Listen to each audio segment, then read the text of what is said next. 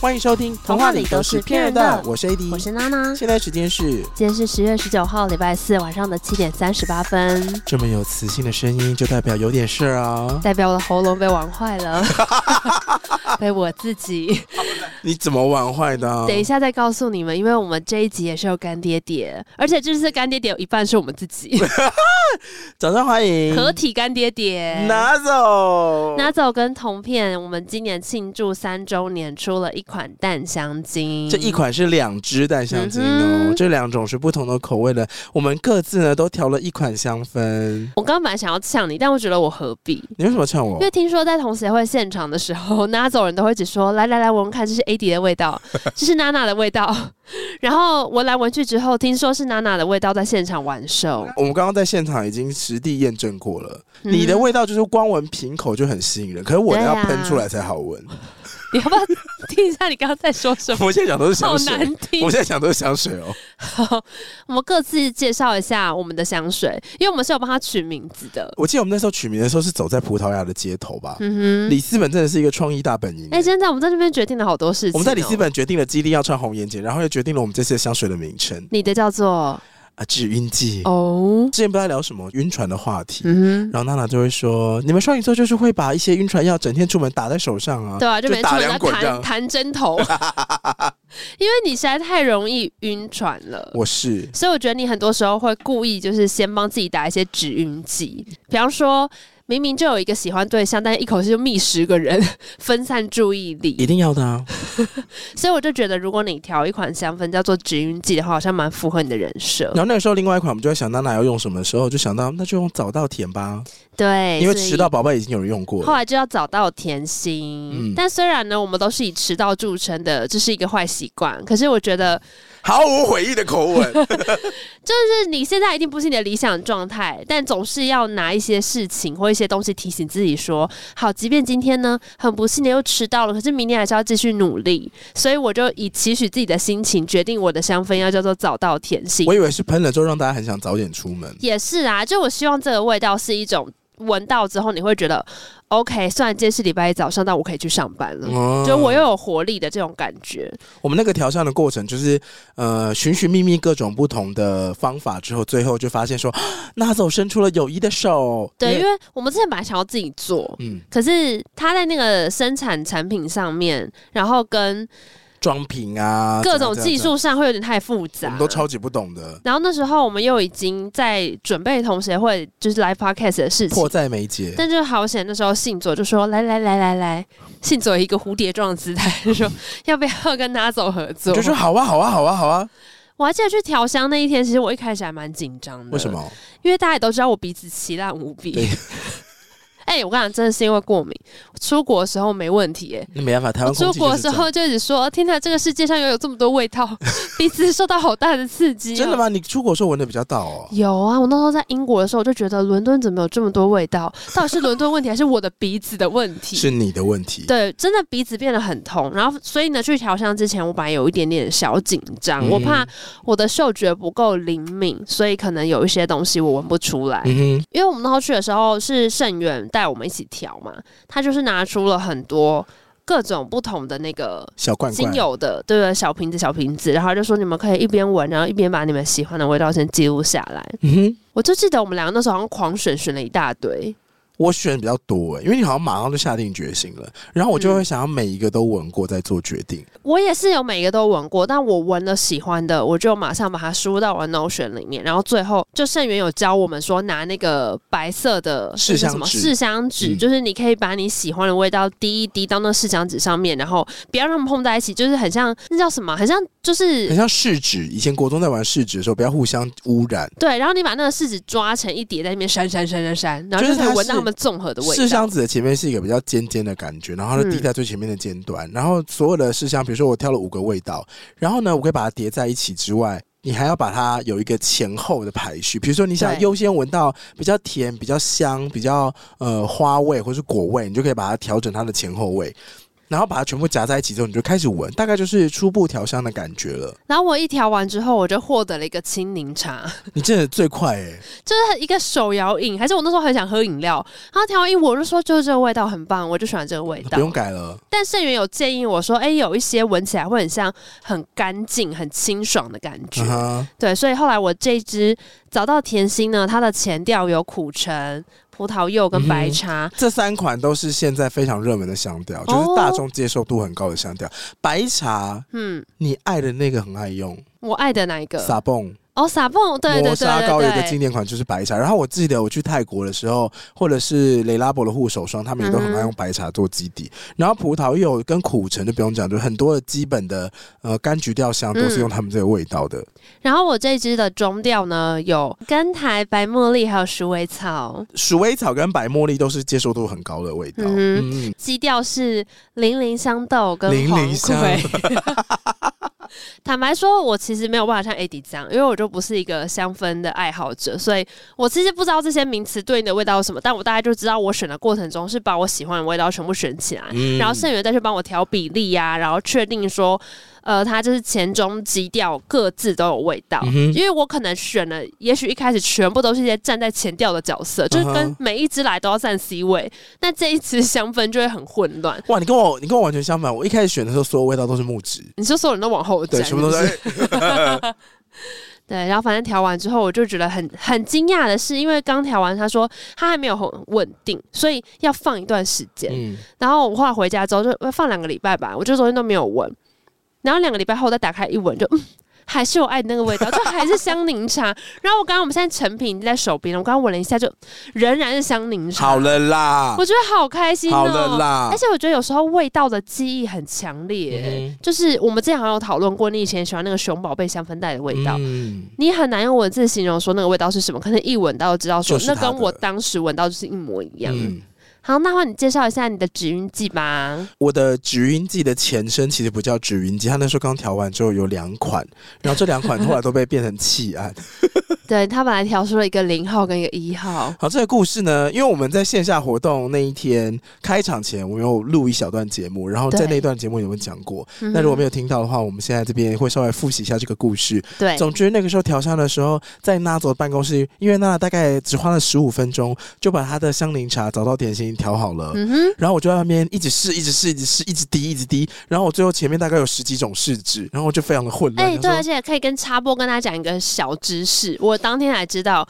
像你这样一直闻一直闻，然后你的嗅觉就会开始变得很混疲劳。这时候呢，有一个方式可以让你的鼻子归零，就是挖鼻孔。不是，你是想害大家在那边深挖？就 说现在来挖一下。没有，就是你狂闻自己的皮肤，就贴近然后闻你的肌肤了，然后真的就会又可以闻到了。哎、欸，很厉害哎、欸，很棒吧？超神奇！你本来就知道吗？我知道啊。为什么？因为每个人都有体味，是真的啊。只是你习惯闻自己的味道，就可以恢复那个鼻子本来比较中性的。闻你自己的味道，你就会习惯了。哦，嗯，然后那时候我们调了十，我我那时候找了十几种我喜欢的基调香，嗯、我就很混乱在那边组组组，最后好不容易组出来两款，然后那时候盛源就帮我。就是快速的混合混香，对，就它混香的过程，就是我现场跟娜娜在那边用精油滴到那个试纸上嘛，嗯，滴完之后再闻，试过那个味道，觉得 OK，好，那社员就按照这个比例，他会调一下前后中，然后对。那个前后中的顺序，可能就是那个味道的浓或淡，嗯，所以他就把十几种味道咚咚咚咚全部加到一小罐里面，然后摇摇摇摇摇摇，初步那就是香水。嗯、然后那个香水分别就叫零号跟一号，他调了两款给你，嗯，就两个你喜欢的。原本要贴标签纸的时候，我就写了一个一号，然后另外一个在写标签纸的时候，不知道你们在聊什么蔡依林还是什么，就写了一个零号。但你其实本来是想写二号，对，我想写二号，然后我就拿出去外面给外面闻，因为拿着外面有很多上班的伙伴嘛，然后他们都是对香氛就是非常很有研究，对。然后我就说大家闻一下，你们喜欢零号还是一号啊？哎，他们都给一些真的很实用的建议，他们都会说，哎，一号很受欢迎哦，零号很特别，但一号比较受欢迎，比较好卖。对。我想说，我也知道哎、但最后我回到家，呃，就是隔了大概一周吧。然后、哦、对，我们那时候本来说等两周，但我们一周就有先打开来先闻闻看。嗯，然后后来拿回家之后，我就放了一周，就觉得好像没有到，不是你最喜欢的。我以前去买香水的时候，我大概就是去闻过三四瓶，然后一闻就说好，这个我会要，然后我就会带了，嗯、基本上不会等太久。或者说我今天觉得有兴趣，我就来喷一下，然后去逛一下，回来再感受一下它的前中后调。然后我自己调完那个零号跟一号的香水之后，我就是觉得怎么闻都没有那种哇，好，这款香水我要带回家的感觉，频率没有到很对了，没有打到你。然后后来就跟信徒再约了一个时间，就不好意思，就是大半夜去他们家打扰。嗯哼，因为盛元家里有更多的香氛可以选择。嗯，他家有更多的那个香精油精油的基调。然后我就去那边就叭叭又再全部再闻了一次。好可怕！大概要闻多久啊？你气毒犬吗？没有，我们后来找到一个方法，就是盛源的房间大概有三四十瓶香水。嘿，对我就说，那你平常喷什么？他说，呃，喷我自己调的。我想说，那这三四十瓶是。总之呢，他就拿几款给我闻。他说，好像我左手边这边呢，可能是红茶基底，然后中间这个是花基底，这边是什么木基底？你看你对哪个最有感觉？我们先从基底开始挑，然后后来就挑挑挑挑挑，总算挑到一款我很爱的味道。他就说，哦，那角落的那两个小瓶子是比较特别的款式，可是我很爱。然后我一闻，然后说，哎，这味道我也好喜欢哦。我就问他这是什么？他说，呃，大麻。然后。我就说好，那我们就调这个，因为我一那一方面又觉得说大麻草的味道真的好好闻，嗯、一方面又觉得说好符合止晕这个主题。为什么？因为让自己快乐就是止晕的最好方式啊！哦，确实是，我的快乐可以独立于你的时候，我就下船了。然后我的香水后来调完之后就叫止晕剂，它的前调是香柠檬跟黑胡椒，嗯，好特别哦，有这个有黑胡椒，闻不出来。香柠檬就是比较酸跟刺，然后黑胡椒会比较有一点呛。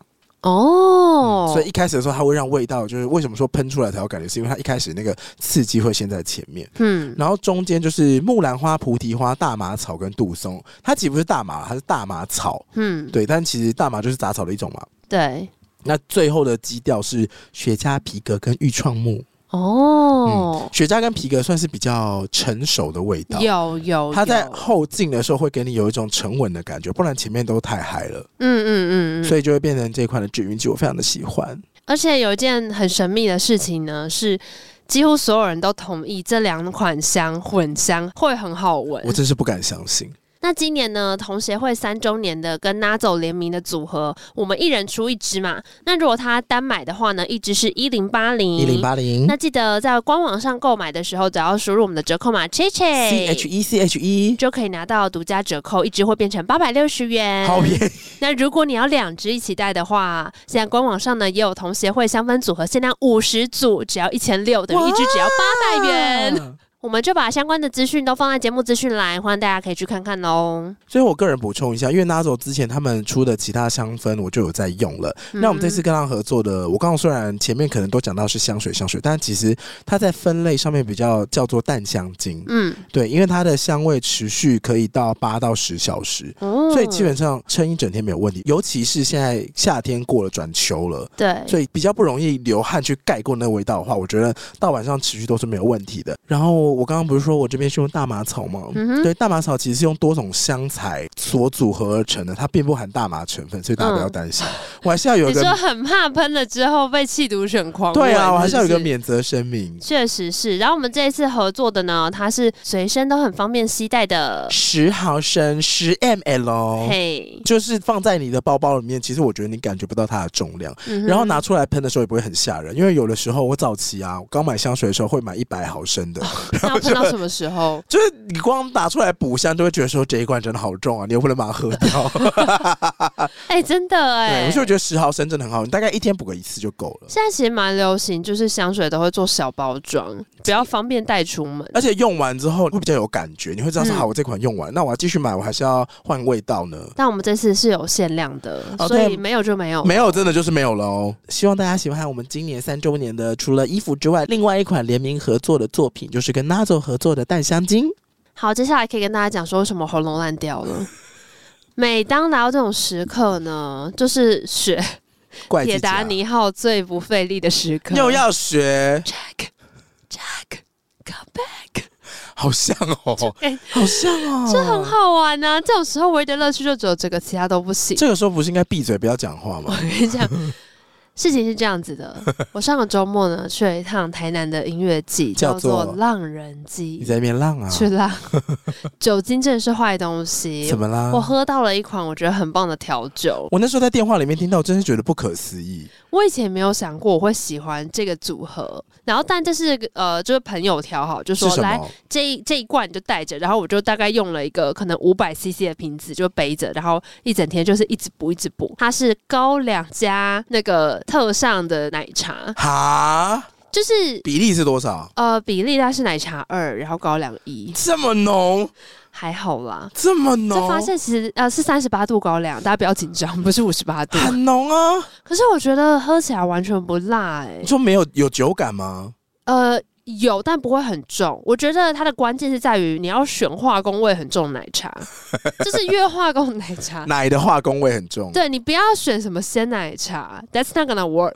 你就是要选那种很化工奶茶，嗯、它就会帮你把高粱的味道调到一个不会刺。然后又甜度很刚好的，那会醉吗？当然会，它还是三十八度高粱，不管它怎么伪装，它就是三十八度高粱。好的，好的。所以我我就秉持着一口酒一口水的精神，这样撑过了一整天。哦，你还会喝水哦？对，哎、欸，我跟你讲，这样真的很有用，因为我以前很常黑喝，就会去大吐特吐，嗯、但我这次就是一直一口酒一口水，所以我这样。大概度过了五六个小时，哇，就没事。但我喝的很慢，其实我到最后都没有把那一整瓶酒喝完。Uh-huh. 所以你看我很克制。可是你就算是这样喝，你声音还是变这样了。对，为什么？可是有没有可能是因为让人祭太嗨，你一直大声讲话或大声唱？我已经很努力了。嗯、我刚才我看很多团表演的时候，我基本上都是假动嘴型，或者发出一些嗯嗯嗯，不能真的不能大声唱，不然马上哑掉。很委屈，我很像假粉，欸，很委屈啊！就是因为旁边人都在大声大吼大叫，然后我就没有办法。有什么爱团吗？我觉得我年纪大了之后很难说我有什么本命团，因为我会觉得其实每一团现场听都还蛮舒服的。嗯、但我这次我自己听的，每次听都很感动。这个排泄少年，哦、就每次听他们现场都会有一点想哭想哭，不知道为何，就觉得好喜欢真挚的男人。有一种，他们是歌声真挚呢，还是什么都很真挚，还是什么中间的 talking 很真挚，都很真挚，就是很朴实的感觉。就像他们最红的一首歌叫做《歹事中年》，我心里的话对你我就说不出来，你就会有一种觉得很压抑，然后到中年之后很多事情就长这样，嗯，就没什么好讲的。可是其实没什么好讲，不是你无感，是感觉太多了，然后是你很怕你一讲就没有办法控制。因为可能什么话一多说了，就会变成一大串抱怨。然后或是嗯，在要 Becky Dowie，哎呀呀呀，就你知道大家就会大合唱，那就觉得对啊，好迷惘哦，呜呜呜。哎，音乐季跟大家一起大合唱是最快乐的事情，就是这种感觉啊。我前两天在看 YouTube 的一些影片，然后我就看到胖胖团的鱼儿，我是一只鱼，嗯，那那那那那那，然后我就看到有那个现场版，嗯，现场版真的是大家一起举手大合唱，而我是一。你看，然后我那时候听到时候想说，哎、欸，大家疯了，就是会这样。我看他真的是情不自禁的时候，你就在吼了，所以吼完你喉咙就烂了。的确是会有一种。沧桑跟悲凉的感觉，可是吼出来就好爽哦！哦，我这次现场还听了很 chill 的是雷琴，嗯、就是我们之前有是访 Limi 的时候，他们不是有首歌是那个妮娜爱嫁你啊，所以他们跟雷琴合作的，然后雷琴现场就是一边打鼓一边唱，然后整个感觉就很舒服。那时候刚好夕阳西下，然后我们就在台南的海边，然后大家吹海风，然后听他唱歌。你觉得音乐季好玩的部分是集体行动？我跟你说，这一次去完之后，我有个新的感觉。怎样？除了喉咙烂掉之外，我发现，如果我的上升水平开始发作的话，就是在音乐季。怎么样？你说离人很远吗？不是，我超级喜欢自己一个人听团的。哦，超级奇怪哦，因为确实音乐界很多人回来的反馈都说跟朋友一起玩，然后喝酒去听音乐，好好玩什么之类的。可是我发现我在音乐界的时候，我就是还是有一些团我想听，uh huh. 我就会自己去、欸。哎。就会觉得哦，没关系，我想自己去听。然后我自己去听的时候，其实我非常高兴，身边没有认识的人哦。为什么？就是因为如果身边有认识的人的话，你一边听，你就会想说，我是不是应该要跟他有一点互动，才不会很怪哦，可是顾及一下他的情绪。对，但你就已经站在那边听的时候，你就想要专心听。嗯、然后像我听现场又很爱闭眼睛，嗯、所以如果旁边有人，他等下说你怎么了？你醉了？你怎样？然后说哦，不要打断我好不好？所以我后来就发现，其实我超级喜欢自己去听。我上次去大港的时候，有几团也是就朋友没有要听，然后我想听，我就说哦好，那我自己去没关系。嗯、我就听完之后我们再汇合就好了。所以这是我这次听乐季对自己的发现，就是说哎、欸，果然还是这样最好玩。我之前自己去演唱会有类似的感觉，嗯嗯。嗯对啊，就会他在进入某个你很喜欢的歌的时候，就真的可以放松的享受，不需要跟别人说那好好听啊。对，小的时候会比较失落，就觉得哎、嗯欸，听很好听啊，抓朋友们一起嗨。可是后来我发现是不一样，就听音乐表演的时候，就这种现场 live band 干嘛这种时候，我就是想要自己一个人听。嗯，可是我觉得如果今天是去呃夜店，然后再放一些嗨歌，比方说。这次在浪人祭也有那个国语作业部，嗯哦、他们就是会播很多华流那一种，就是很有共鸣的年度的表白吗？就是年代金曲，你就会希望旁边有人，就好好笑、哦。录音的同时跟他说一下，一零八七这张专辑又重新回到主流了，对，大家又可以 好开心哦，继续听表白。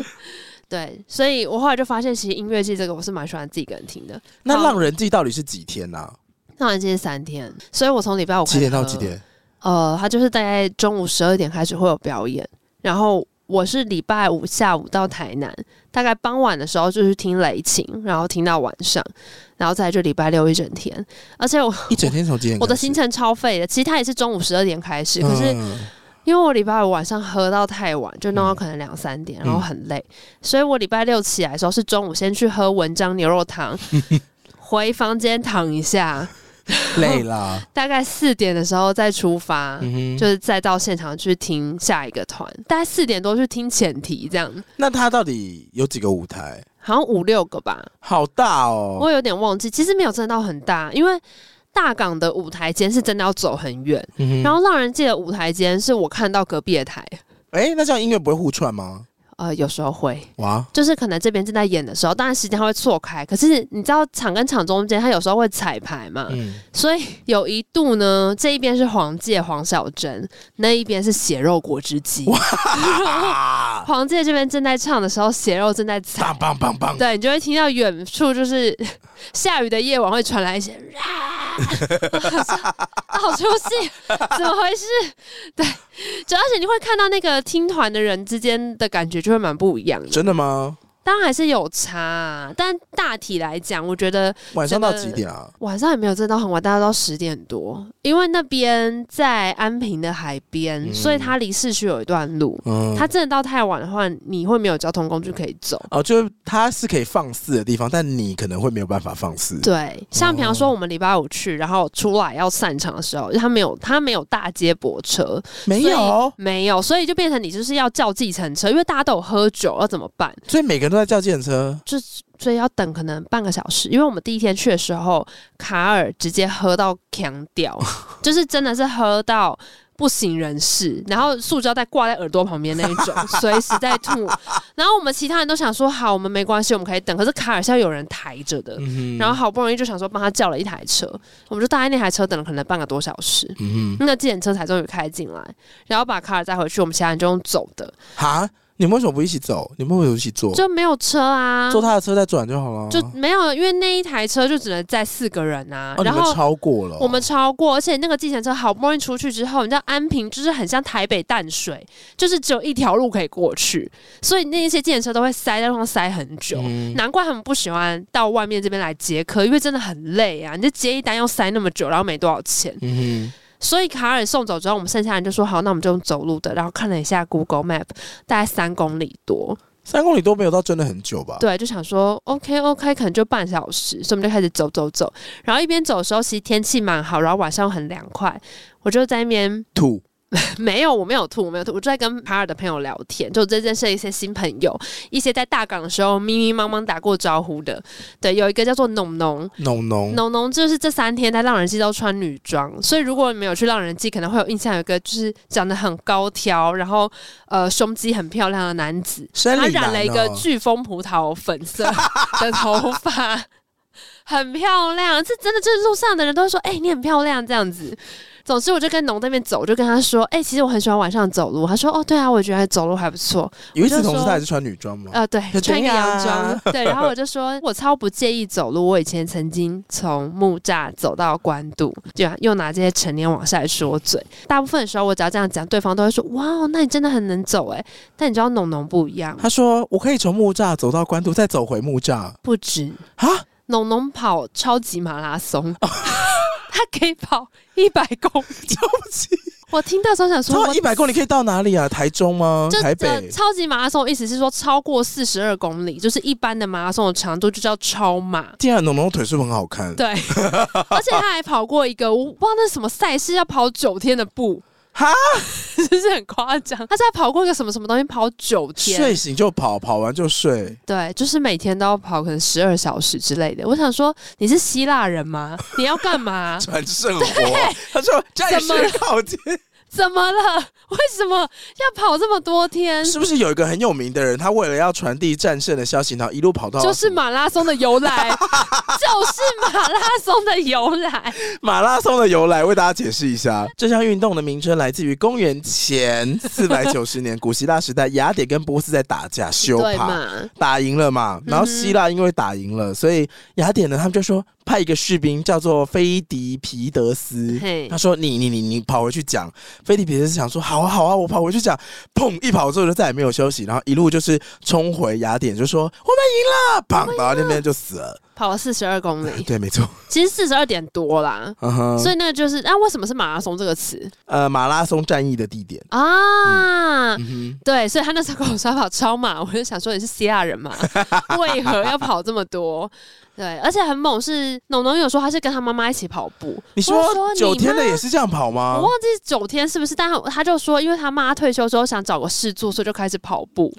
我就说太猛了吧，找个事做是跑超嘛。村上春树。欸 你知道我当下真的是关公面前耍大刀，就这种心情。上一秒还说：“哦，我可是从木栅走到关渡。”结果旁边这个男人太狠了吧？他跑超级马拉松。仔细看，这个男人真的飓风葡萄头的男人 太狠了。我还看了一下，一八九六年希腊首次举办第一届奥林匹克运动大会，他们就真的就有举办这个超马，就是四十公里左右。当年跑完的人呢，只有九个人，八个是希腊人。希腊人真的很会跑，所以你的比喻是没有错的。对呀、啊。好，然后呢，这只是当中一个小插曲。反正那一天之后，我感觉都还 OK。可是到礼拜天的时候，我直接弃权，为因为刚刚不是说浪人祭有三天吗？对啊，礼拜五喝到礼拜六，然后到礼拜天早上起床的时候，我觉得我的手已经握不紧了。你礼拜五跟礼拜六都各喝一瓶高粱奶茶哦？呃。礼拜六喝了一瓶，礼拜五只是喝一些零星的酒而已，礼拜六才是一直抱着那个高粱狂喝，然后晚上喝一点啤酒。所以你没有大混酒嘛？你只是持续不断的摄入酒精。没错哟。那然后嘞，你礼拜六几点睡？我礼拜六好像大概三三四点。大半夜吗？对。在干嘛？没有，就在聊天呐、啊。好，聊聊聊聊聊到礼拜天。然后礼拜天早上起来的时候，大概十点多吧，我就说脸怎么样啊？肿不肿啊？妆上不上得上去啊？反正反正我就说不行了，各位，我决定了，就我跟梦，我跟梦一起去，我们就讨论好说，我们去台南市区吃个什么好吃的，然后我们就回家吧。嗯、对，就决定要放弃，所以我就去跟大家讲说。那梦在这一段时间表现的怎么样？梦在这段时间表现的，因为他也有朋友住台南。嗯、然后他就会一边很嗨，然后一边说：“这些歌我都没听过哎。” 然后说：“对，就是这样。我跟你讲，音乐季的精神就是嗨。然后像我们礼拜六晚上的时候，还经过一个帐篷，外面好像是什么恋爱失败小队还是什么。哇然后我们就说帮我们拍照，然后在那个帐篷前面拍照。因为梦明明就跟我喝一样，他也是喝高粱加奶茶，可是他的那个不知道什么调的，就是酒味比较重，所以他就觉得那个不好喝。他后来就要喝我那一杯，他就要把他剩下那个消掉。就就有路人经过啊，我们就坐在路边嘛，然后经过一群弟弟，他们就说：“哎、欸，有酒吗？”说：“有哦，你们要不要喝？”然后那一群陌生弟弟就停下来说：“好啊。”然后我们就开始把那个高粱喝掉，然后就有一个弟弟就坐在旁边，就说：“你好，你好。”然后他朋友就说：“他叫做肖告，肖告，肖告，你好。”然后你知道肖告怎样吗？肖告什么？吐舌头。然后就想说：“好。”然后小高在指他朋友说：“他叫木瓜。”我想说：“好，还能怎么样？木瓜还能怎么样？不能怎么样。”然后就聊聊聊聊聊，然后路上会很多人举牌子写 free hug。嗯哼，哦，然后我还看到一个很有梗的，就是反正那个 free hug 后来就出现一堆恐龙穿恐龙装的人也在 free hug。哦，所以不是，所以原本就是原本是真人举牌子，嗯、到后面出现就是穿恐龙装或者穿很多奇怪的服装的人还在玩那个 free hug，、嗯、然后梦就很高兴，就一直去抱这些人，这样还差点亲到一个女生。嗯然后还有一个超级有梗的人，他在路边举一个牌子，然后就说什么往这边站三秒，让你变成一个迷音，还是什么之类的。然后大家就会凑过去站他前面看他嘛，然后就数三秒，看会发生什么事情。结果呢，我就看到有一群男生跑到那个男生面前，然后等了三秒。嗯，结果那男生过三秒之后，他的牌子就是他是拿一个那种大的纸箱的板子写字。嗯。那个纸箱板下面就翻出一片来，就代表他本来是可能有个机关卡着，他就把那个绳子放开，就啪啦掉下来，就写说“我只跟女生玩” 然后那一群人就哎、欸，然后就走了这样。他说啊，那我要去，我要去，我要去。然后我去了之后，在他面前站三秒，然后就啪啦，然后那个板子拉另一个机关，就掉出另外一排字。是什么？他写“你好漂亮”。我说谢谢。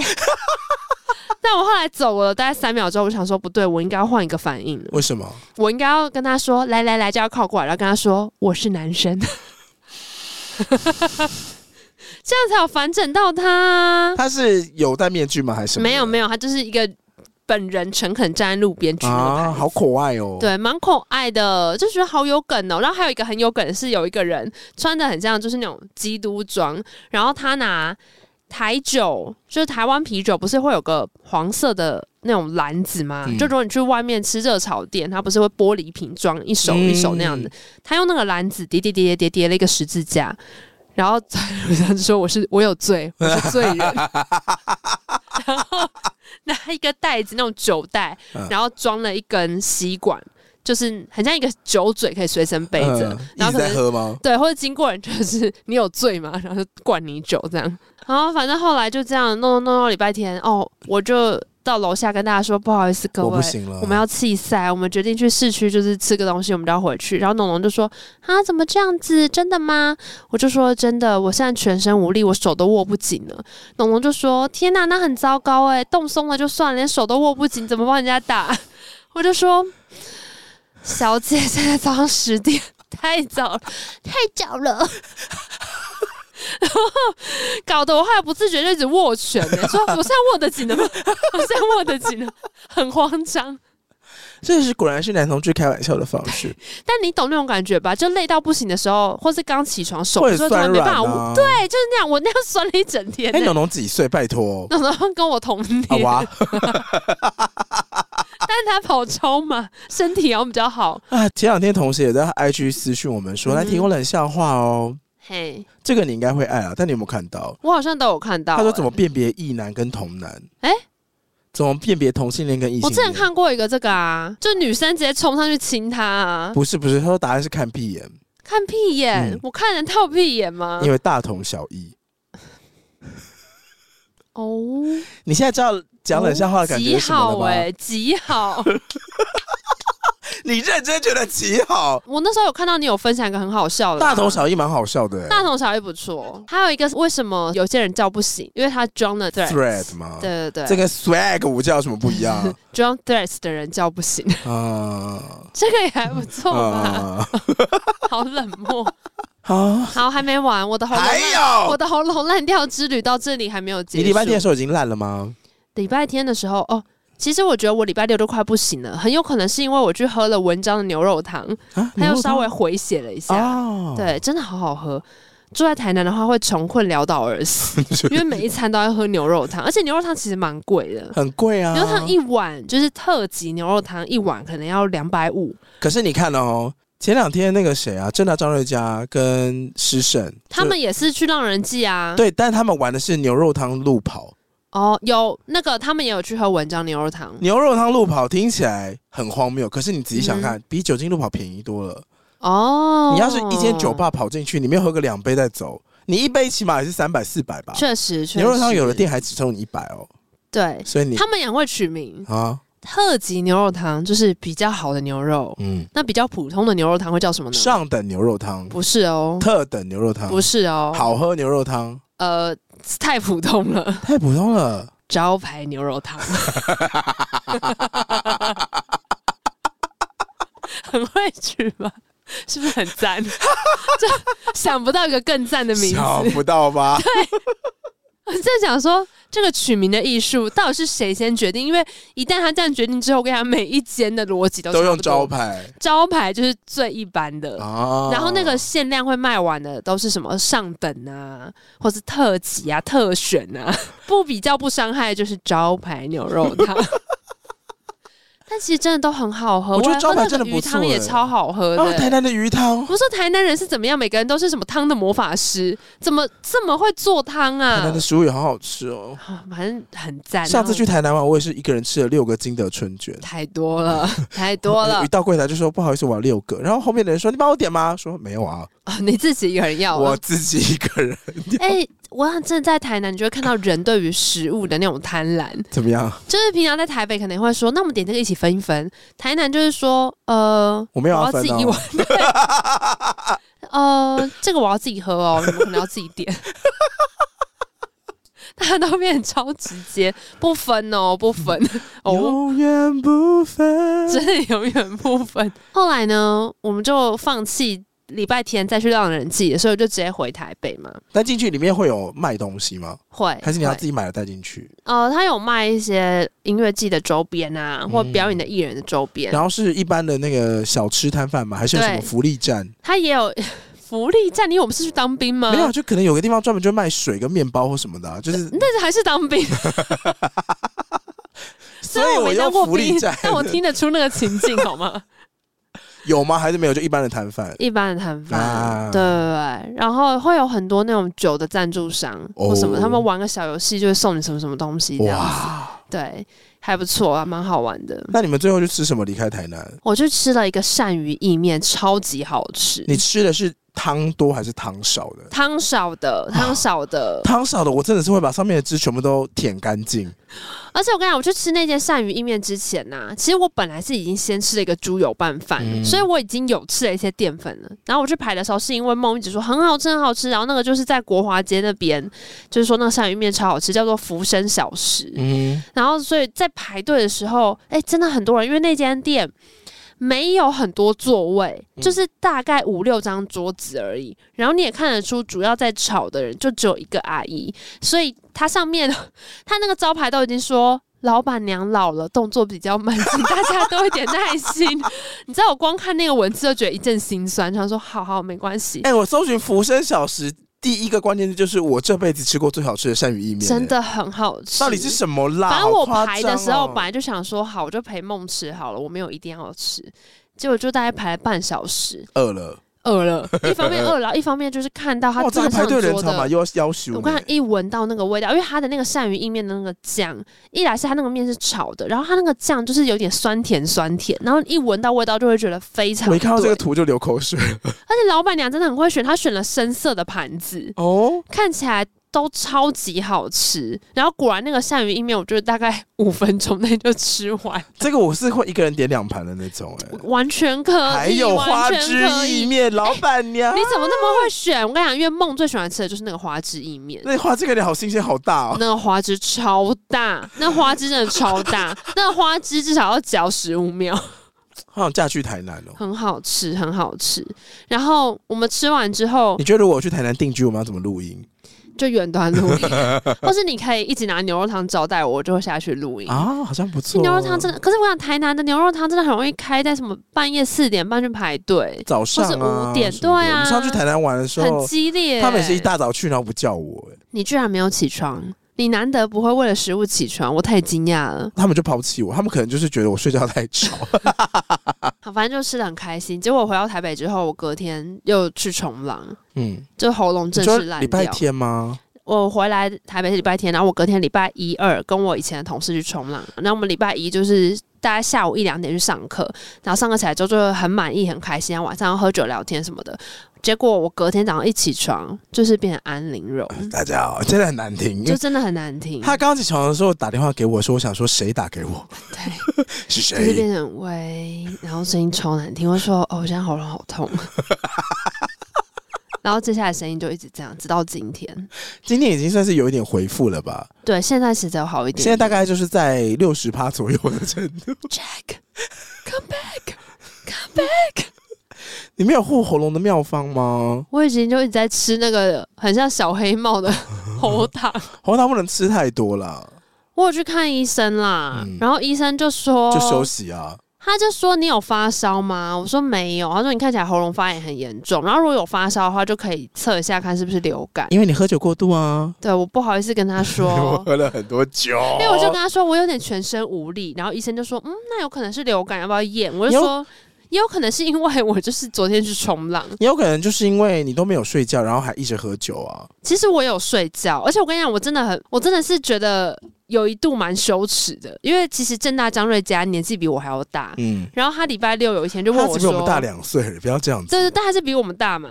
然后他就是下午就打电话来说，娜娜娜娜，我们酒买太多，你要不要来喝？然后那那时候我就还躺在床上，我还说喂，礼拜天，他说你还在睡吗？我说对，那时候大概下午三点。你说礼拜天吗？没有啦，礼拜六的时候，啊、因为我们中间先去吃文章牛肉汤，他回来躺一下。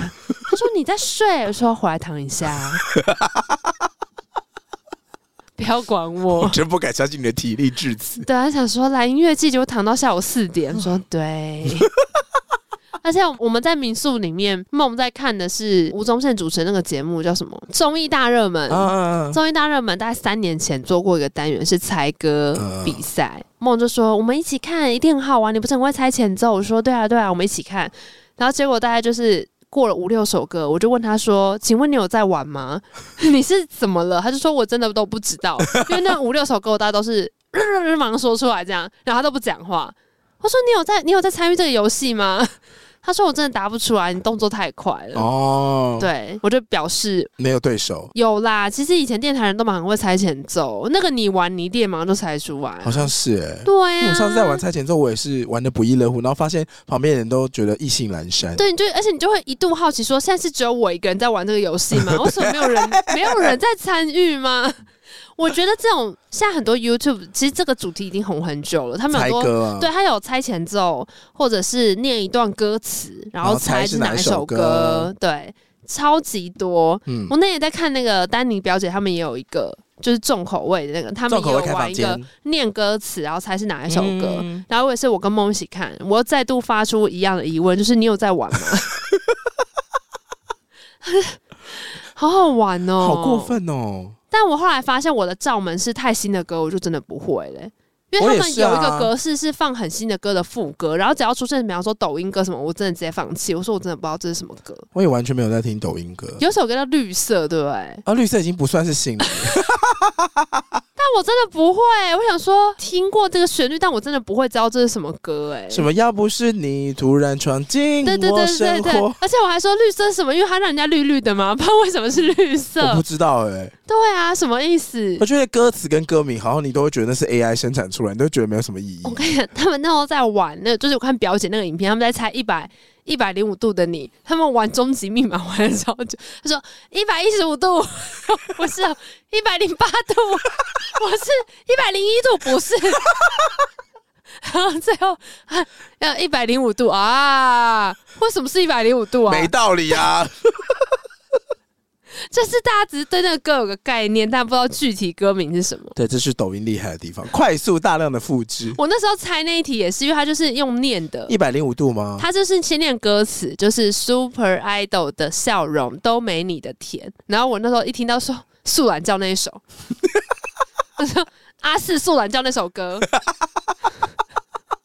然后下一句还是那个一百零五度的你。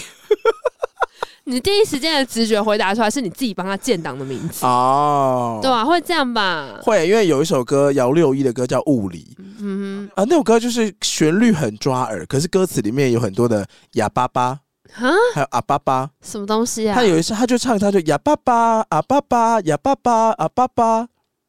是不是很困惑？很困惑。我那时候看到歌词，他还真的写哑巴巴跟阿巴巴。因为我第一次听到的时候是听 Ken Ken 在 KTV 唱，然后听完就想说，怎么会有歌词叫哑巴巴？哑巴巴什么意思？对啊，什么意思？还真没意思，因为他就写哑巴巴。我回去就搜寻说哑巴巴，哑巴巴的歌。你讲到目前为止，我已经忘记这首歌叫什么名字，叫做物理。云里雾里的那个雾里，可可云里呀，不是那个云里，真的不是那个云里。在那个我们 live podcast 结束之后，基丁下密我都会说我的云里，真的还假？我说好喜欢。我愿变成甄嬛里你爱的那个十七弟。基丁最近都沉溺于什么？Switch。还在也没有啦，他在工作跟日常中间，他想要有一个可以转换注意力的地方。嗯，他也不想一直用手机，他也不想一直，就他需要有一个转换重心的地方。嗯、所以他就说他最近就是购入了 Switch，然后最近买了宝可梦最新的版本。哦，所以他都在玩宝可梦。对，我就说你想要什么，我都可以给你，因为我都已经抓到了。你说是里面的那个神奇宝贝是可以传给别人的、哦？就是他，比如说他会出两个版本嘛，他从。第二世代，现在已经第九世代还是第八世代？反正对，每过几年就更新一个世代，然后每一个世代呢都会出两个或三个版本。嗯，每一个版本都会有另外一个版本没有的宝可梦。哦，比如说你的宝可梦世界，我们的游戏都是一样，内容都一样，出现的宝可梦不一样。比如说你在冒险的时候，你遇得到伊布啊，我遇不到；我遇得到皮卡丘，你遇不到。所以我们两个要交换，所以我们就要交换。哦，嗯，他就会让你促成去跟别人交换。这一定会想要换呐，那你就会两款都买。哦，对。有一些大人们就会说：“我两款都购入了。”嗯，因为任天堂会出一些什么，比如说红白联名款或者珠子联名款，哦、呃，没有任何特别，它只是两张粘在一起卖给你而已。那，我上次在我们家附近的公园看到一个阿北，我觉得好像未来的你。怎么了？他就拿了大概九只手机在玩宝可梦，坐在旁边那个桌子上这样，然后一看画面就全部都是那个。你说像在玩象棋一样，对对对对对。我就说，现在看到拿多只手机的人，不是诈骗，就是在玩宝可梦。我有时候觉得真的很累，因为我就有时候荧幕上面会在播最近的，比如说 Netflix 的片，然后我的手机会开 Pokemon Go，对，然后 Switch 上面还要再玩交换的东西，我就觉得怎么这么忙啊？洗内考，你这是标准的洗内考啊？怎么呢？自己找完这事还说好忙哦，然后一边滑一边滑。好啦，我就要来讲故事喽。今天呢要讲这个故事，我觉得配合我现在的声音非常的合适。因为它就是一个听起来那么沧桑、那么哀伤的故事，酗酒的故事吗？不是，这样讲的故事叫做《鲁冰花》，而且《鲁冰花》呢这一部国片最近才有个新闻，啊、就是有个单位叫做国家电影及影视文化中心，他们做了一个我最爱的电影剧情长片的票选，要选最喜欢的国片。我跟你讲，《鲁冰花》你相较之下就会觉得很猛，是因为。这个票选的前五名，第五名是我的少女时代，嗯，第四名是关于我和鬼变成家人的那件事。这为什么不是第一啊？超新的哦！为什么不是第一？我家哎，我鬼我鬼家 鬼家我鬼，然后还有那些年我们一起追的女孩。第二名是孤味哦，二零二零年，你看过孤味吗？我看过孤味。嗯，第一名是鲁冰花，一九八九年。第一名是鲁冰花，第一名是鲁冰花，一九八九年。是很惊人，这部电影跟我一样大哎、欸。它并不是前十名里面最老的片，嗯，前十名里面最老的片是第十名，叫做《报告班长》。报告班长，你说吴宗宪跟庾澄庆吗？他好像有很多个系列，他好像有一二三呢。对，他是一个以前很有名的军教片，然后这个报告班长是一，里面是有庹中华、啊。报告班长有七部哦。哎、欸，你那一讲报告班长，好想唱歌。报告班长。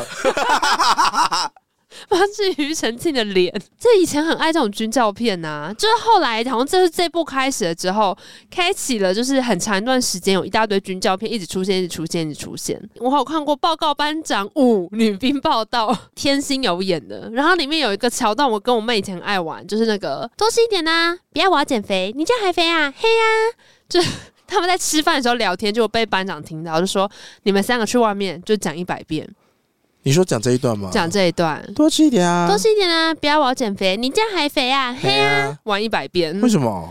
你不觉得以前处罚人就是很爱说，那么爱讲，是不是讲一百遍？因为我爱讲话嘛。对啊，或是什么罚写罚一百遍呐？哦，对耶，对不对？以前是不是很爱这样处罚小朋友，或是当兵的人，或是叫你当风纪鼓掌啊？哦，对，就那么爱讲话，那你当风纪股长，那你来管啊？你管大家不能讲话。好，但是鲁冰花呢，居然是第一名。就是代表这部片对很多人来讲记忆犹新，因为你看其他的相较之下都是很近代的。记忆犹新哦。对啊，因为哎、欸，这部片你刚刚自己说跟你年纪一样大，我从来没看过鲁冰花你没有看过鲁冰花？我没有看过。这电影台也会狂播、啊。小说没看过，电影也没看过。我小时候长得超像里面的姐姐。什么都。因为鲁冰花主要角色 就是那个弟弟叫做古阿明，然后他姐姐叫古阿妹。哦，古阿妹，这个好像有听过诶。对啊，就是因为古阿妹就是剪一个很短的头发，其实基本上所有有发髻年代的，这样，所有发髻年代小朋友都嘛剪过那个头，就是女生都会剪一个很厚的一个齐的短发啊。他怎么小时候长得比她现在年纪还大？什么意思？因为他小时候感觉有一种沧桑感吗？那演员长大之后变得非常的漂亮。这个故事本身就很沧桑。哦，真的吗？因为他们就是很穷很穷的，就是乡下人家的小朋友。然后我小时候晒很黑，所以我就长得像古阿妹。所以鲁冰花的故事到底在讲什么？鲁冰花的故事是这样子的，就是整个整个故事的开场一开始就在一个茶园，然后他在最前面就告诉你鲁冰花是什么样的一种花。鲁鲁冰花是他说鲁冰花就是在茶园里面会种的一种小黄花。嗯哼。等到呢，它这个花开完之后，花落了落在土里，大家会把它翻进那个土里面，就是有点化作春泥更护花的感觉，花就反正那个花的养分会滋养茶树。那些痛的记忆。对，开在春的泥土里，落在春的泥土里。我们今天是要帮庾澄庆打歌吗？我们刚才已经唱过报告班长，滋养了大地。他就说，鲁冰花虽然已经不在了，可是那个茶树会因为有这个花的养分，然后那个茶会更好喝哦。这是他的一开头，嗯、然后接下来就进入一个大浪景，让大家看到那个茶园。嗯、因为呢，这个故事的主角叫做古阿明。在客家庄吗？哎、欸，其实严格说起来，阿明是男配角，嗯，主角是一个叫做郭老师的人，哈，很陌生，对不对？所以阿明跟阿妹都不重要。呃，就是因为后来我去看一下，古阿明是得最佳男配角奖，我在说什么？所以阿明是男配角，那男主角是谁？是郭老师。好，所以那个浪景发生什么事？那个浪景呢，就是在一个茶园。然后那个茶园是有点与世隔绝，在深山里面，甚至他们要到呃最近的镇上的话，他们是要滑，很像 SUP，就是要滑竹筏，要滑竹筏才能过那个河。这么乡下？对，就是非常深山里面的地方。嗯、那郭老师是一个从台北来到这个偏乡教学的一个美术老师，嗯、在故事的一开头，他就是到这个茶园来写生。因为呢，他才刚刚被调到这边的学校来，嗯，那他在这个国小，他甚至还没有去报道，他就被这个自然景色吸引，决定要到户外来写生。嗯，在写生的时候，他其实就是意外来到阿明跟姐姐住的地方。对不起，打断你，但是我听到现在觉得这个角色设定，这个老师很适合吴康仁来演。哎、嗯，我觉得其实蛮有可能的，对不对？你不觉得这种场景跟这个设定，这种老师的感觉就很适合那种瘦瘦，然后感觉眼睛很有神，有一个志向在那边的人。我等一下找郭老师照片给你看，他。他讲的就差不多是这个感觉，嗯、对。反正郭老师就是在这边写生，然后同时可以看到阿明跟姐姐正在茶园里面帮忙，就是在采茶，或是在抓那个茶虫。反正他们就在茶园里面忙忙忙，然后戴斗笠这样。嗯、然后忙完之后，他们两个人呢就到旁边去领薪水，因为他是那不是他们家的茶呢？那不是，只是说在这边可能不同农家会有不同时间要请大家来帮忙哦。对，所以。他就有点像打零工啦，就今天的工作完之后呢，他就会给你一点钱。嗯嗯嗯嗯。姐姐跟阿明拿了钱之后，回家的路上就遇到这个年轻的郭老师，他正在写生，在画画。所以我们看到他之后呢，小朋友嘛，那在镇上说，哎、欸，有这样年纪的小朋友应该都在这个地方念书。所以那个郭老师就直接问他说，哎、欸，你们都是中正国小的学生吗？就是他即将去报到的学校。嗯。那两个小朋友说，对呀、啊，对呀、啊。老师接下来问的话，我觉得是蛮机车的。但可能很符合那个年代。他说什么？他说：“你们念几年级呀？考第几名？”现在不会这样问了吗？谁会问考第几名呢？问几年级还算合理啦。考第几？有人以前会问考第几名吗？会。他说：“姐姐是六年级，考第四名。然后阿明是四年级，考第十五名。”老师就说：“都不错啊。”姐姐就说：“他们班只有十五个人啦。” 然后你知道阿明说什么吗？阿明说：“总要有人考最后一名嘛。”阿明好像我，非常豁达的一个孩子。然后姐姐就说：“可是阿明很会画画哦。”然后因为那时候那个郭老师也在画画，说：“哦，真的吗？”然后阿明就看了一下郭老师画的写生的画，他说：“你画的好漂亮哦。”阿明随手拿起了笔，画出了猎人。呃，没有，不可能。老师就说：“喜欢呐、啊，送给你啊。”真的假的？我不知道什么郭老师要撩一个小孩。他说：“那你等我一下，我签个名就送给你。”他把画送人哦。对，他把这个画送给阿明。他说：“签、嗯、个名送给你，二十年后看看画是在粪坑还是在博物馆都行。”然后老师就拿起一个铅笔签名，他签吴康仁，他签傻瓜，傻瓜，傻瓜，我们都一样。为什么要签傻瓜？不知道。他签傻瓜，他签傻瓜，傻瓜的傻怎么写？就是一个人字嘛。干嘛考屁呀？不是，反正他就他就先傻瓜，你不要问我为什么。我就觉得，其实郭老师在这整部故事里面蛮常在撩别人，uh huh. 因为你不觉得这种行为其实也就是有点俏、怪撩的感觉？对。那阿明回家之后，反正就是这边都有在透露说，阿明家很穷，因为你看他假日要跟姐姐去做工，然后他们家一看就是在那种土窑的那种砌的房子里面，然后是一个很旧的那种三合院的感觉，嗯、然后在里面也有养猪，可是猪都没有到很肥，嗯、就是普通的猪。然后他们要去上学，都要划那个竹筏嘛，所以代表他们家很偏僻，水性极好。哦，那倒是有可能。哎，没有看到他们跳到水里面游泳的样子，但是他们就是每天都会在那边划那个竹筏，这每天都要 SUP，感觉手臂就很壮。但必须要跟大家说，如果你是住在这样子的房子里面呢，嗯、想必是没有什么排水系统的。那家里的粪便跟脏水往哪里划呢？啊、呃，就是那个湖。对，没错。好。后来呢，阿明隔天去上学的时候，就看到这个郭老师嘛。嗯、可是因为他前一天遇到他的时候，老师没有说他是这个学校的美术老师啊，嗯、所以他看到他就说：“哇，你是傻瓜！”结果校长就说：“乱讲话！我们这个新来的美术老师呢，是台北大城市来的，他可是美术的专家，你怎么可以叫老师傻瓜？”哦、校长就说：“我要罚你，你等一下自己去找郭老师领罚。”哦，对，然后。后来呢，阿敏听到之后就想说：“哇，糟糕了！”他就问他旁边的人说：“哎哎哎，你有带生姜来吗？”生姜。对，我那时候有点困惑，后来我才知道他要找姜是为什么，你知道吗？姜姜好。他如果要被打，他们会被打屁股，会被打手嘛？嗯、如果先把姜涂在皮肤上，被打比较不痛。真的吗？你要不要试试看呢？我、嗯、我帮你啊！你下次涂一涂，我等下来打你看看。那同学说什么？而且很重口，因为他们就要找姜，然后找不到，然后还跑去那个很像是学校，就是做给教职员煮饭的那种厨房偷拿。对，他们去偷拿，就被发现，然后那个厨师就说：“你们每次都来偷东西，对不对？你们拿什么？”然后就拿出来，就是拿一堆姜。说：“你们拿姜干嘛？”他们就不讲话。然后那个厨师就说：“我罚你们，给我把它吃掉。”然后就开始咬那个生姜，然 后就很恶心。后来他们回到教室之后，阿敏就跟他朋友说：“怎么办？没有姜，我等下被打很痛哎、欸。”对，他朋友就说：“不用担心，我带一个更猛的，拿出一根辣椒。啊”然后就说：“哈，这个哦，这个涂了有用吗？”说有用哦。然后阿明就在教室里面就准备要脱裤子，因为他要涂在他的屁股上，再去领罚。然后这边也很好笑，因为阿明就要脱裤子的时候，突然间想了一下，往回看，后面那边坐的全部都是班上的女生。他说：“哎、欸，你们出去啊！”然后班上女生说：“哎、欸，很恶哎、欸，为什么我们要出去啊？”说：“不管你们喽。”然后直接就光屁股。然后女生就：“哎、欸，好恶心哦。”然后他就把辣椒涂在屁股上。Oh my god！然后他才跑去那个。教职员休息室就说：“我要来，火辣辣的屁股，我要来找郭老师，我要来领罚。”然后看到老师就说：“老师，你要打手还是打屁股？”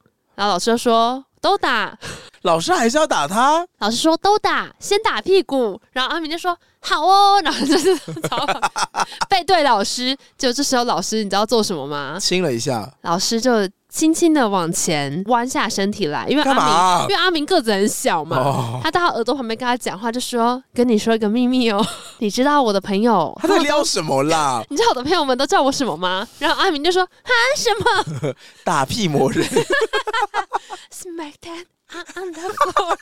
Smack that. Give me some more. 叫什么？朋友们都叫我鸟蛋。”哈？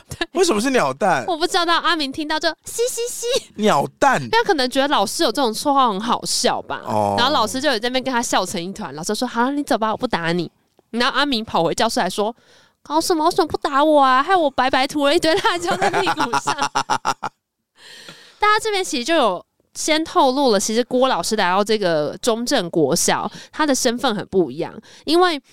这个学校大部分的老师，他们可能本来就是住在这里的人哦。然后郭老师是一个从台北来的人，所以对他们来讲，他们都说郭老师是大城市来的，他一定是专家，他是美术专家。嗯，那他就会引起学校一些其他老师们的眼红。这不就是迷思吗？你说就觉得就是我说专家哦，对啊，嗯、但我就想说，他们有些人叫他专家，可能是真的觉得他很厉害，或者是在酸他，哦、因为他就觉得说，哦，好啊，那你不是台北来，你不是就厉害，那你为什么还要来到我们这个偏乡小学这种感觉？学校里面呢，有两个年轻的女老师，一看到郭老师就喜滋滋笑个不停，啊、因为郭老师长得蛮帅的，留了一个像郭富城那种发型。来首郭富城的歌吧，你说 Love Love Love Tonight 吗？天天年年夜夜到永远。你要不要查一下鲁冰花郭老师？怎样？你就会看一下。我刚查过了，真的很像吴康仁啊。对啊，就蛮帅的啊。而且他都会一直穿那种卡其色的长袖衬衫，然后稍微落肩，就看起来身形很好看。然后扎皮带，再扎一个卡其裤，看起来就很像美术系的帅哥。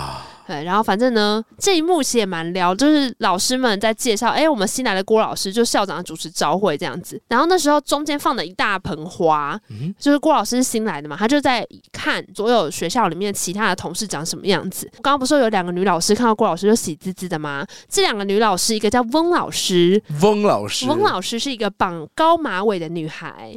另外一个老师呢，叫做林老师。林老师，啊、对，双木林老师，她是一个留着齐肩长发的女孩。在他们开晨会的桌子上面，林老师刚好被中间的一大盆花挡住了。所以校长在介绍郭老师的时候，郭老师一边在看其他老师长怎样，他有看到翁老师嘛？翁老师绑高马尾，女孩就笑得非常的甜。嗨，喜欢马尾啊！然后再转过去看到林老师，哎，被花挡到了，所以呢，郭老师就把头稍微就是移开一点。然后就是稍微有用一个角度侧过去，结果他侧过去看的时候，就发现林老师也在想办法侧身，要看他长怎样，所以两个人就嗯对到眼，有一点害羞。然后林老师又马上转回来，就是娇笑这样。那那个校长就有说，他这学期要退休了，这是他最后一个学期。然后他们很高兴说，我们请到了一个大都市来的专家，就是郭老师，对，大家鼓掌这样啊。郭老师，你是这个美术专家，所以我们学校的美术比赛要选美术的那个比赛代表，就交给你了，你来指导美术班。美术课哦，有啊有啊有啊，那时候也有呃，学校会派校代表去参加县的美术比赛，嗯、就是小朋友画画，然后也会有演讲比赛啊，或者是各式各样。然后这些得奖对学校来讲是很重要的，嗯、因为这样的话就代表说学校有出很厉害的学生，反正他可能也是老师的某一种政绩吧。所以这个故事里面会一直强调要派谁去当学校的美术代表这样子。嗯、那郭老师在晨会的时候就特别跟大家说：“诶，我来到这个学校之后呢，我会负责带学校的美术班。就他们的美术班其实不是常规性的编班，是下课之后来集训的一个美术班，然后会从这个美术班里面选一个学生代表那个年级去参加县的美术比赛。哦，那以前呢？”四年级全部都是由一个叫做林志宏的小朋友，就是他跟阿明是同届的啦，嗯、所以他们一年级的时候，林志宏去参加美术比赛；二年级也是林志宏，三年级也是林志宏，现在他们四年级了，可能也是林志宏。为什么呢？因为林志宏是乡长的儿子。那林志宏画的好吗？林志宏画的就是中规中矩啊，因为后面就会去提到说，学校里面的人都会说，林志宏去年也有参加美术比赛，所以今年应该也是他吧。而且那个学校的主任啊、组长啊都知。知道这是有钱家的小孩，所以都会对林志宏特别的好。但是呢，阿明也想要参加美术比赛。哦呦，即便他跟林志宏是同届，然后以前每一届都是林志宏，哦、他还是举手说在晨会哦，就是早上升旗的时候，对全校他就说我也喜欢画画，我也要参加。然后郭老师就说好啊，没问题。那你下课之后也来美术班报道。嗯，那其实阿明的姐姐就是古阿妹，她也很喜欢画画，而且她跟阿明感情非常好，所以他们两个人呢就一起去美术班上课。然后在这个美术班上面的时候。呢，阿明就看到林志宏拿着一盒新的蜡笔，然后正在画画。这样，阿明就过去说：“哎、欸，林志宏，你又换新蜡笔哦？你上次那一盒呢？”林志宏就头也不抬，一边画，就说：“哦，我丢掉啦。”阿明就说：“很浪费哎，你下次要丢的时候可以跟我说，我帮你丢。”但其实是因为阿明只有八色哦，他想，但林志宏可能有三十六色，他想要带回去用。对对对对对。然后这时候呢，姐姐就过来跟阿明说：“阿明，你记得下次你不要再画那个喽。”然后阿明就说：“画什么？”姐就说：“就那个啊，你不要再画那个喽。那个是哪一个啊？就是狗狗后面那个黑黑的那个啊。呃呃，那、呃、是大便。因为阿明前一天在家里面的时候，拿他们家的狗狗，他们家的狗叫狗嘴，一个很现代的名字。他要画狗嘴，然后狗嘴就一直跑来跑去，他就把那个狗狗 用绳子绑起来，绑在门边。就狗狗可能就。”只好在门边大便。哦，他就把狗狗的便便也画到画里面。你、哦、说有狗，然后也有狗屎。对，然后就会被家人骂说画什么狗大便啊？这样阿明说啊，就便便啦，就是像这样子。观察细微啊、哦。对，然后反正姐姐就在跟阿明说，你等下就不要再画大便喽。就校长来就说说什么大便，怎么这样子没礼貌，不端庄。然后他就嗯安静。大便不端庄，校长不大便啊！就反正那个年代很多事情他们都不能讲。然后这时候郭老师进来就说：“呃，各位同学轻松一点呢、啊，我们这个美术班呢，你想画什么就画什么，大家不要紧张哈，也要画画要开心这样子。”那这个校长看到年轻帅气的郭老师是这种风范，都出来讲话了，他就也想要学这个郭老师，你知道吗？说：“哦，我也想像年轻人一样。”所以他就跟学生们说：“哎、欸，对啊，对啊，即便他刚刚讲话大家都很害怕嘛，现在校长突然间就一个老先生就说。”哎、欸，大家放轻松一点啊，放轻松一点，就看到个弟弟在画画，就过来跟他说：“哇，你这个有小房子啊，小树，那这个又胖又矮的这个小人是谁啊？”然后那学生就不讲话，然后校长就说：“哎、欸，说说看呐、啊，放轻松一点呐、啊。”学生就说：“在训话的校长。”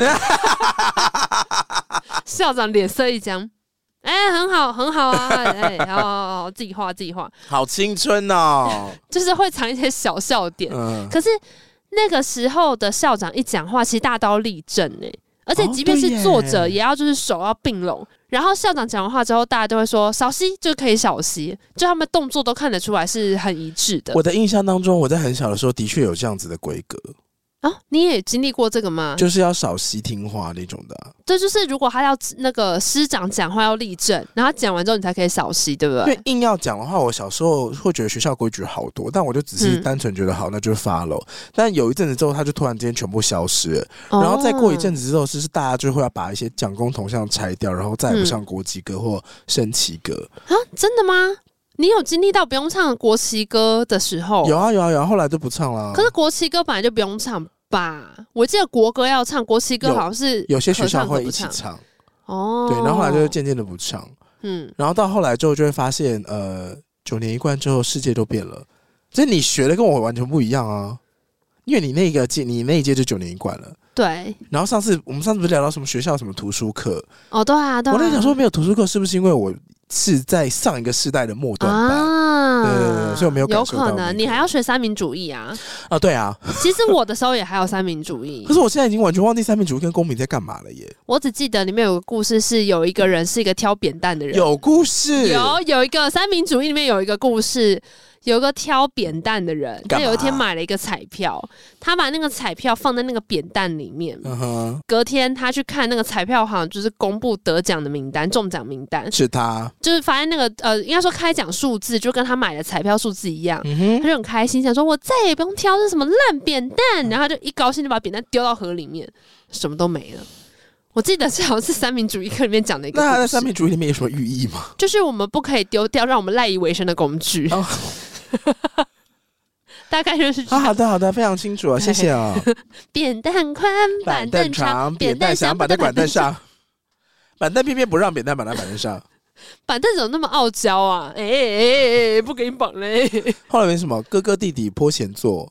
我不知道，我不记得。什么那个 S H E 中国话？我只记得在那个 MV 里面，Hebe 的刘海看起来像假发，你有印象吗？全世界都还要生气。好，回到美术课的教室里面哦。这时候呢，郭老师不是说大家想画什么就画什么吗？嗯，林志宏就很苦恼了。为什么？因为他其实是学校里面的资优生，他是香港的小孩，哦、他其实很会 follow 规则。哦、所以今天告诉他没有规则，画你想画的时候，他完全不知道该画啥。嗯，郭老师就说：“你就画你想画的啊。”林志宏说：“我不知道画什么。”老师就说：“嗯，那不然你画啊，你们班导师呢？”林志宏就说：“可是他人不在这边，我就不会画。”林志宏跟我好像。然后郭老师就说：“那你画画看我们这个美术班好不好啊？”林志宏就是说：“好啊。”然后就马上站起来，一二三四五。然后老师就说：“你在干嘛？你在数什么？”我在数班上有几个人呐、啊？六七八九十。这他就是很规矩。林志宏好像我，你也会这样子吗？就如果我被要求说你现在自由发挥画一幅画，我会超级放空。真的假的？因为我小时候被教育的就是每一次画都有主题，比如说静物画的时候，我学素描的时候要画桌上的苹果篮子，嗯、然后还有布啊什么的。风景画的时候，你就要选一个点，然后把那个风景 copy 下来。哦，所以基本上你看到什么画什么，就是长那样。可是如果你自己要有一个主题，像比如说刺青，健全的刺青，每一个都会有一个自己的主题，嗯、然后就要按照这个主题把自己的概念跟技术加进去。然后或是像你在写脚本的时候，就会要有一个概念，然后把那个剧情给模拟出来。嗯，我在以前的时候都觉得这件事特别困难。嗯，对，所以后来工作的时候还做广告创业的时候，初期真的超级无敌痛苦。真的假的？因为我一直疯狂的模仿，然后因为你初期的模仿又超级拙劣，对，所以就会很大的挫折。我还想说，你应该是比较喜欢没有主题，想画什么就画什么。我超级需要有主题，但现在不一样了啦，现在不一样了，现在不要给我主题，谢谢。好，回到教室休息室里面，这时候呢，马尾的翁老师，嗨嗨，大家看，我身上穿的这个裙子是我阿姨从日本买回来的哦，可是千里迢迢来的呢。他是松坂老师吗？有一点这种感觉，其实蛮像。然后这时候呢。这个学校没有一对宝，就是有一个主任跟一个组长，那、嗯、就是一高一矮的两个中年男子。滑头。对，然后呢，主任就来就说：“哎，林老师啊，要不要去看电影呢？”嗯、林老师刚我讲她是中短发女孩，然后翁老师是马尾女孩嘛，他们两个是好朋友。嗯、那主任跟组长就是很想跟这两个老师搭讪，就说：“我们四个一起去啊。”然后很罗曼蒂克哎，我们就是你知道 double dating 可以去看电影。然后翁老师就说：“看什么电影呢、啊？最近有什么好看的吗？”这边超有时代感，因为组长就说：“最近有一部新电影，大家都说很好看呢。”是什么？王哥柳哥游地府，很惊人。他说：“好。”王哥、柳哥游地府，不是游台湾吗？他们游了很多地方哦，所以那是一个系列电影哦。哦，对，王哥、柳哥是一个系列电影，在台湾以前非常非常的红哦。我一搜寻，马上出现在台湾影视厅数位博物馆。他们游过很多地方。那这个故事里面的时候，最新上映的是游地府。红狗、柳狗，那你知道翁老师说什么吗？他说什么？翁老师说：“我建议你们两个人去演，一定更好笑。”他真的送满老师，他真的很敢讲，不嫌事儿小。你知道组长吧？还说那个听说很好笑哦，就一被讲完就呃呃呃笑不出来这样子。嗯、好，就是刚刚我说翁老师跟林老师是好朋友嘛。那其实林老师她就是林志宏的姐姐，所以她也是乡长的小孩，所以她也是有钱人家的女儿就对了啦。他们就是这群老师们在聊天聊一聊，结果古阿明刚好又在走廊上面玩球，然后组长要约两个老师出去看电影失败了嘛，他就有点借机把这个气就发泄在学生身上，就说：“哎、”你们怎么又在走廊那边玩球？不是说不可以的吗？你们现在就是在那边罚站，然后说不可以在走廊打球，给我讲一百遍，就是又是这种很古老的处罚方式。你说可以用 rap 的方式讲吗？不可以在走廊上打球，不可以在走廊上，不可以。好晒哦！在走廊打球，我很像警政署会做那种防毒的那种，Oh my God，禁毒广告，说跟毒品说 No，很尬的，不可以在走廊打球。有，没有，你这边你到时候听的时候一定会把它全部剪掉，因为太丢脸了。我觉得蛮好笑的，我的青春不留白。哎呀，耶耶，尬到我想要哭哎。你知道我上次有这个感觉，是我最近看《性爱自修室》，借我小爆雷一小段，因为我知道你没看。那如果我还没有看《性爱自修室》第四季的人，请小心这边有一个小雷。嗯、我跟你讲，这个剧情呢，即便你没有看，但你听完我的描述，应该也会想一头撞死。反正主角是一个中学男生，他跟他的女友在第四季的时候远距恋爱。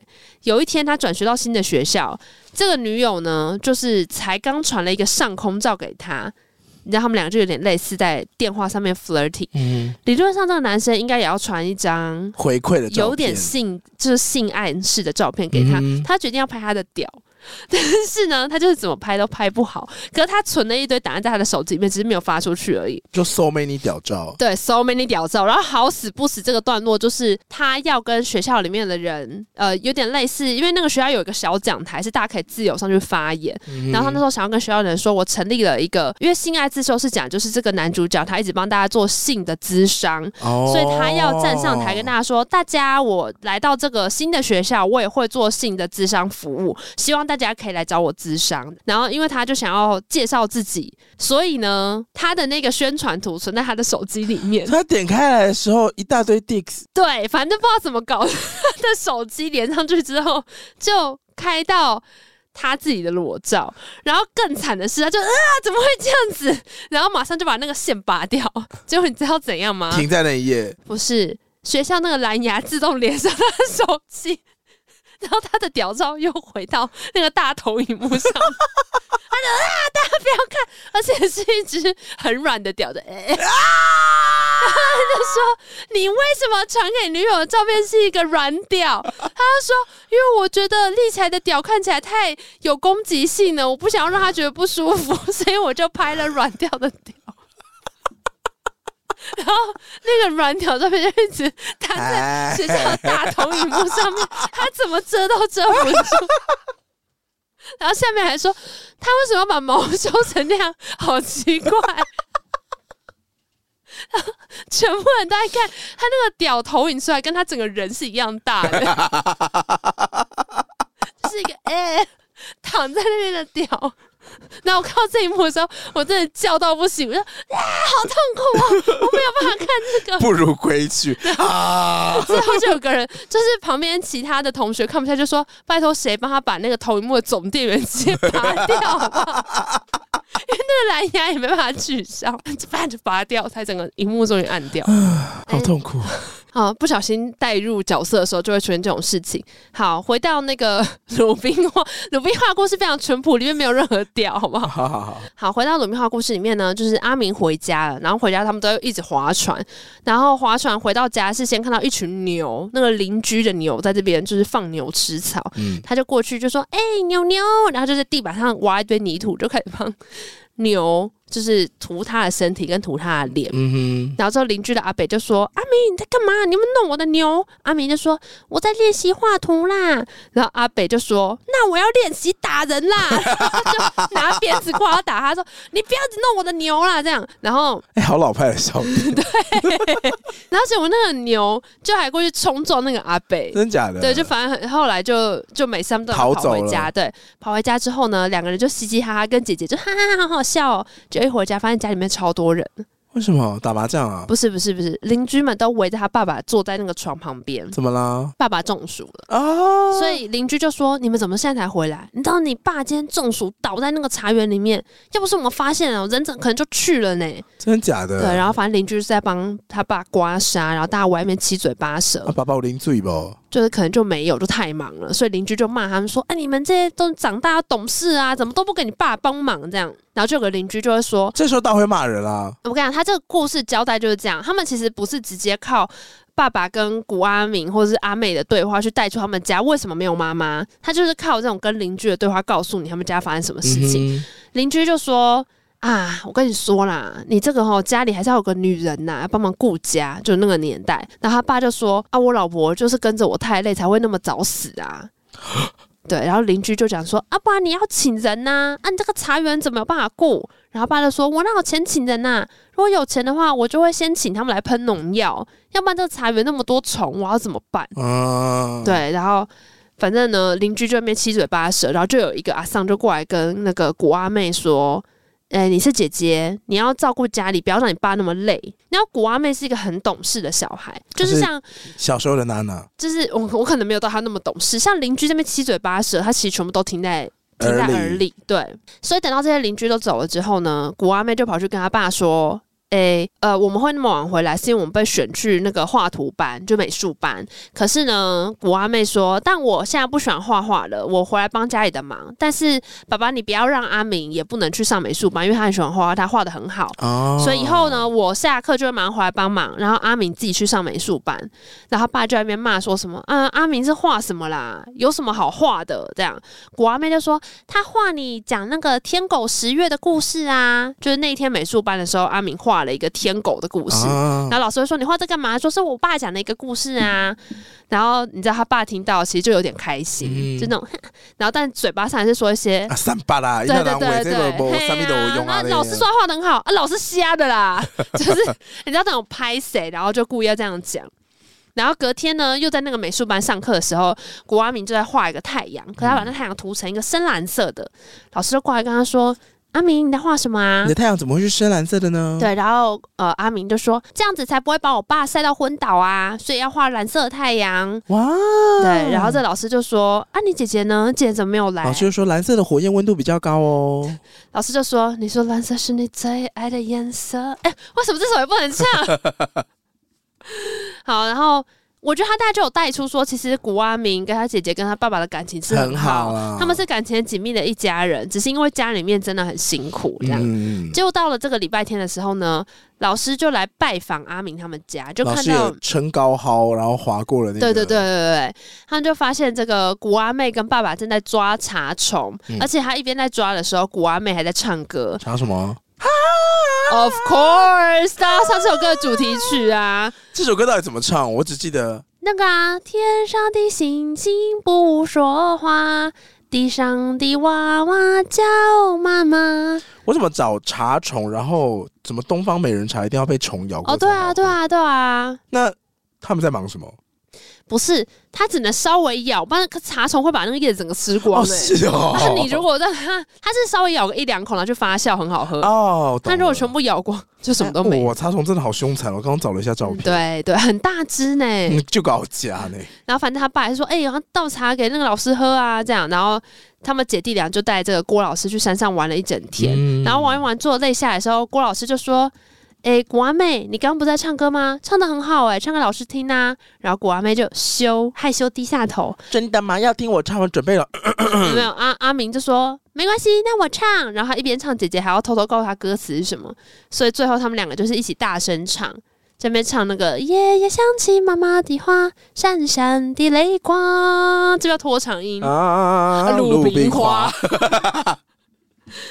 然后，所以郭老师就这样子呢，在山上跟两姐弟玩了一整天。然后最后，他们就站在那个湖畔旁边，就是准备要滑 SUP 或者去镇上的那个地方。古阿明就跟姐姐跟老师说：“我想要一个很大的图画纸，我要画这个山还有这个水，让所有人都看到我们家乡的样子。可是我的纸没有那么大张，我的蜡笔也只有八色。”非常实际，非常 对我这里写非常实际挂号。好，接着呢，晚上郭老师回到家了，这边就出现了整个故事里面少数的感情戏。怎么啦？刚不是说有两个老师看到郭老师就喜滋滋吗？松柏老师跟吉庸老师。对，松柏老师来了，绑马尾的那个翁老师，他就站在教职员宿舍的门口，手里呢提着一个大篮子，里面是什么？里面呢是翁老师的妈妈做的，应该是糕饼。翁老师自己还不会下厨，对，他还说。哎，这是我妈做的哦，拿来给你吃。啊，借花献佛。然后郭老师就说：“哇，一定很好吃。”拿起来，啊嘛啊嘛啊嘛啊嘛，开始吃这样。然后汪老师就说：“哎，你们这些学美术的吼，真是艺术家脾气，你得罪人都不知道啊。”郭老师就说：“我得罪人，得罪我做什么？对。”哎，你称赞古阿明就是得罪人呐、啊。郭老师就说：“可是我觉得阿明真的画的很好啊，为什么这样是得罪人呢、啊？”翁老师就说：“因为呢，林老师跟林志宏他们爸爸是乡长啊，你不知道乡长是我们这边最有钱有势的人呢。现在呢，校长要退休了，那个组长啊跟主任啊，他们当然就想趁这个机会就要讨好乡长，这样以后他才有机会当校长嘛。那林志宏以前是他们指导的。”所以你一直说古阿明好，不说林志宏好，不就是不给他们面子吗？然后郭老师人是非常有性格，他就说：“嗯、我要是在乎面子，我就不会来这里教书。”说的其实也没错。对，然后说老师说，要不是我对林老师的印象还不错，我根本就不会选他弟弟加入美术班。哦，郭老师听到这边说：“哦，要不要我跟林老师说啊？”然后郭老师就说：“哦，好啊，反正以后总是要相处的嘛。”汪老师怒，脸转超怒啊，说。你们好好相处吧。突然生气，然后郭老师还说：“哎，怎么了？你都到这个教职员宿舍门口，突然进来喝杯水啊？”汪老师就说：“你自己喝，高很黏，小心噎死。”就走掉。你知道这句是我跟我妹的名台词，说“小心噎死”。我们后来超爱讲这个，膏很黏，小心噎死。汪老师超赞，他就在吃醋啦，嗯、说好啊，你就在乎林老师啊，噎死你！然后隔天呢，在这个美术课上面呢，发生了一件事，阿明呢，他画完了，跟他其他朋友嘛，他们就跑出去玩了嘛。可是这时候林志宏还在画，而且他拿一个尺，就是在那边又量又干嘛的。老师走过去看，就说：“林志宏啊，你怎么还在量？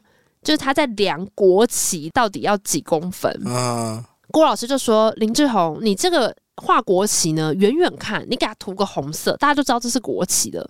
你看人家古阿明画的画那么自由，你不需要画画想那么多啊。嗯”林志宏一抬头。泪光闪闪，然后郭老师就说：“怎么了？怎么哭了？”对，这边小性别歧视啊，反正就说你怎么跟女孩子一样啊？说哭就哭嘞。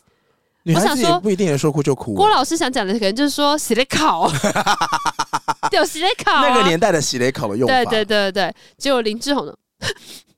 开始乱涂，就就是有点小赌气。所以他到底为什么要坚持把国旗的公分数画的这么精准？他就只会这样子画画。哦，对，其实这也是一种作画方式哎。但是因为他一哭，事情就闹大了。因为其他小朋友看到之后，就跑到教室休息室说：“老师，老师，林志宏在哭。”然后老师们说：“为什么他在哭啊？”说是郭老师把他骂哭了。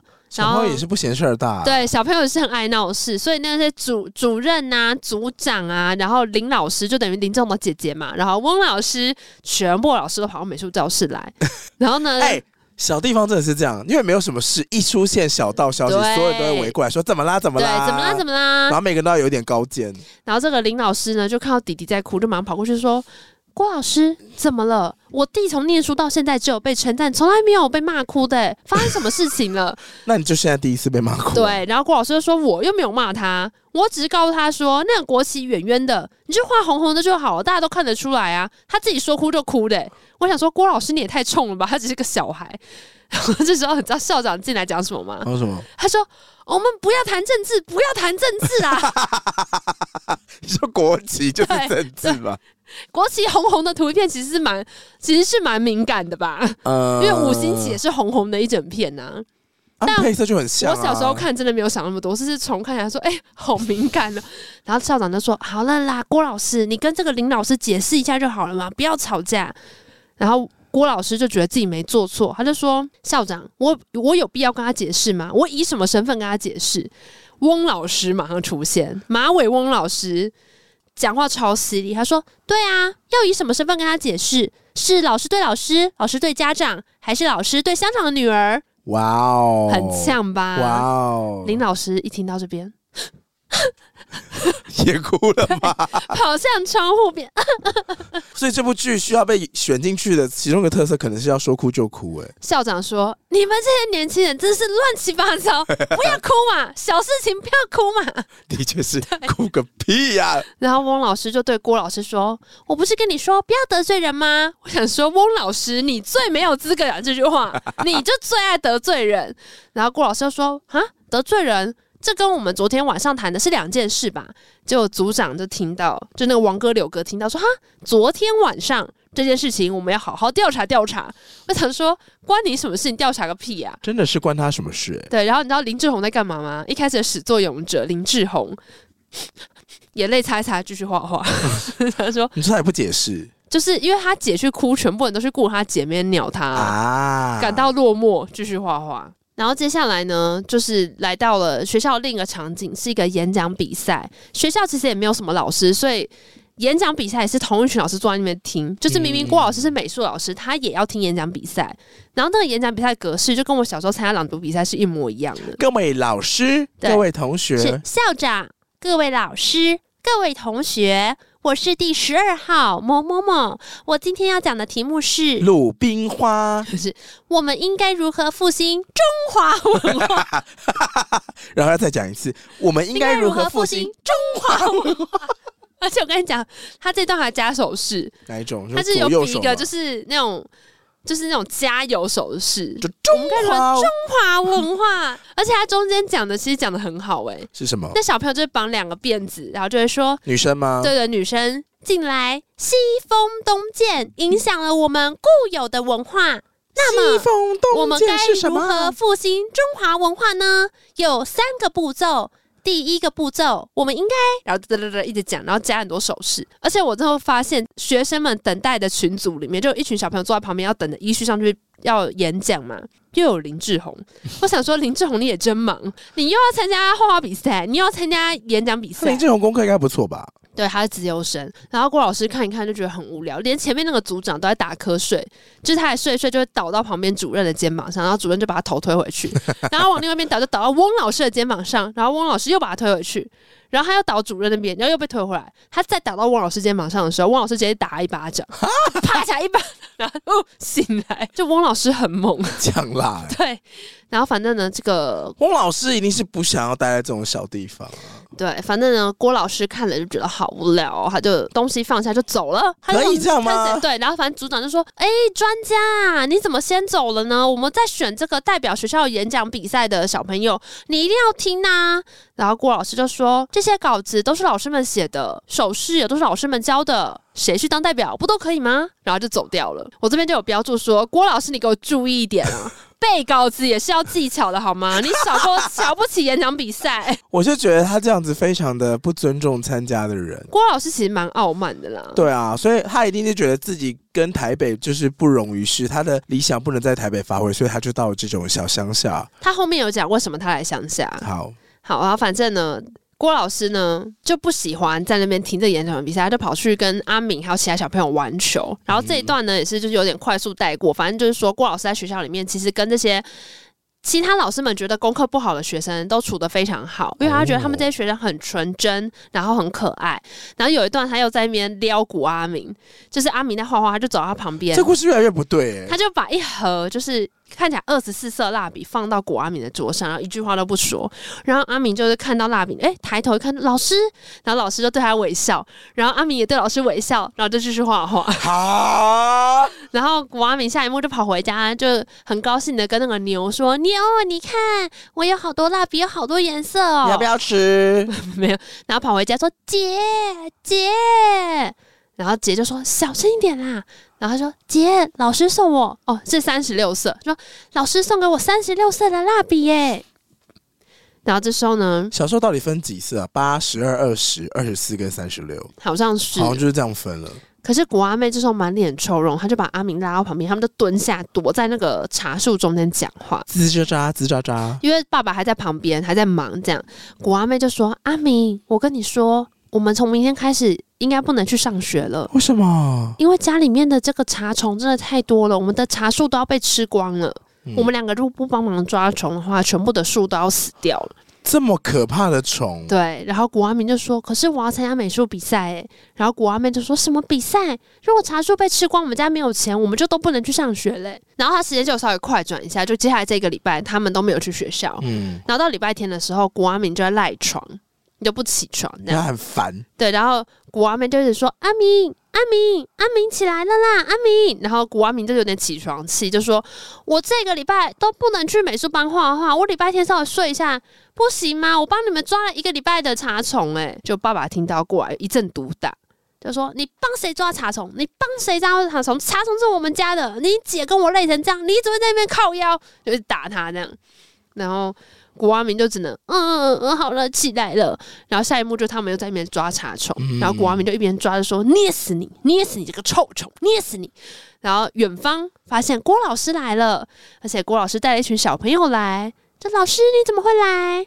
郭老师就说：“来，小朋友来，今天呢，我们要来这边写生。开始写生之前，大家要抓一百只茶虫哦，每一个人都要抓。”然后小朋友就说：“ 好。”小朋友被操纵。对，免费的实习生来喽。郭老师好可怕。小朋友就开始抓茶手。郭老师根本就是郭老师，很懂资本主义在玩什么。郭老师就是很喜欢阿敏呐、啊。我觉得他就是很像新创的那个天使投资人。然后呢，你我跟你讲，那个古爸爸笑的超开心。你说二三十个小朋友，一个人抓一百只，这样就几只了？呃，就。几万只，两两千 两千只，然后就一边抓茶虫，然后大家就一起去写生，然后后来就玩的很开心。午餐的话，就是用大家的茶虫拿去炒哦。哎呀，炒茶虫，蛋白质哎。反正呢，老师就也觉得很高兴，因为小朋友那天出来写生，就是画画都很开心嘛。嗯、然后下一幕就是回到在教室里面，他把那天大家出去写生的画全部就是挂在那个布告栏上面，嗯、老师就一幅一幅在看，他就看到阿明画的那一张，他就越看越开心，这样就有那哇，这张真的画的好好哦，那样自己在那边欣赏。嗯、然后这时候林老师来了，林老师就是刚刚在那边哭嘛。他就要跟郭老师说：“郭老师，我是要来道歉，还有道谢的。道歉的是我弟画国旗那天真不好意思哦，我不应该那样失态。那我要道谢的是，我弟跟你们去写生，他回来都说好好玩哦，真的谢谢你带他们出去。诶，我想说，林老师啊，你弟是当免费实习生打工仔，你不知道，还没钱拿，在那边抓查虫。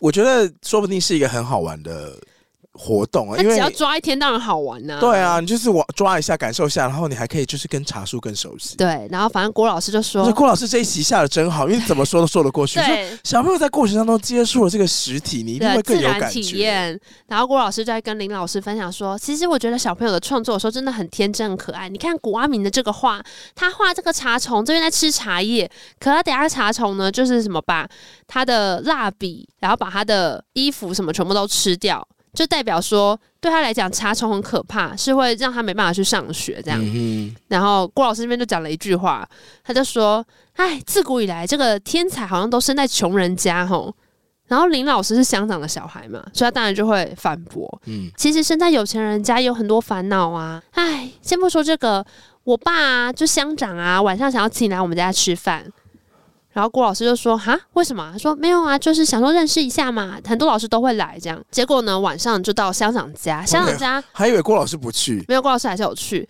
乡长家就是很高级哦，就很像那个地方小镇上面，就是有一栋洋房，对。可是前面会有庭园，然后庭园那边就板凳，嗯，就是可能席开个三四桌，然后大家坐在庭园。哦、对，然后这时候呢，乡长是陈松勇演的，对，这样。郭老师，郭老师，哎，来来来，我听说过乡长啊，他听说过你这个很优秀，你这个台北来的专家，没有了，没有了，没有了，哎，对对对，拍谁拍谁了。然后这个乡长说，啊，郭老师，这个我最近呢要选举啊，我要再继续选乡长，服务我们这个乡镇啊。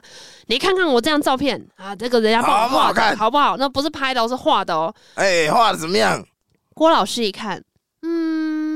我觉得这张画没什么亲和力，很像是挂在花车上面的，然后全部人都安静。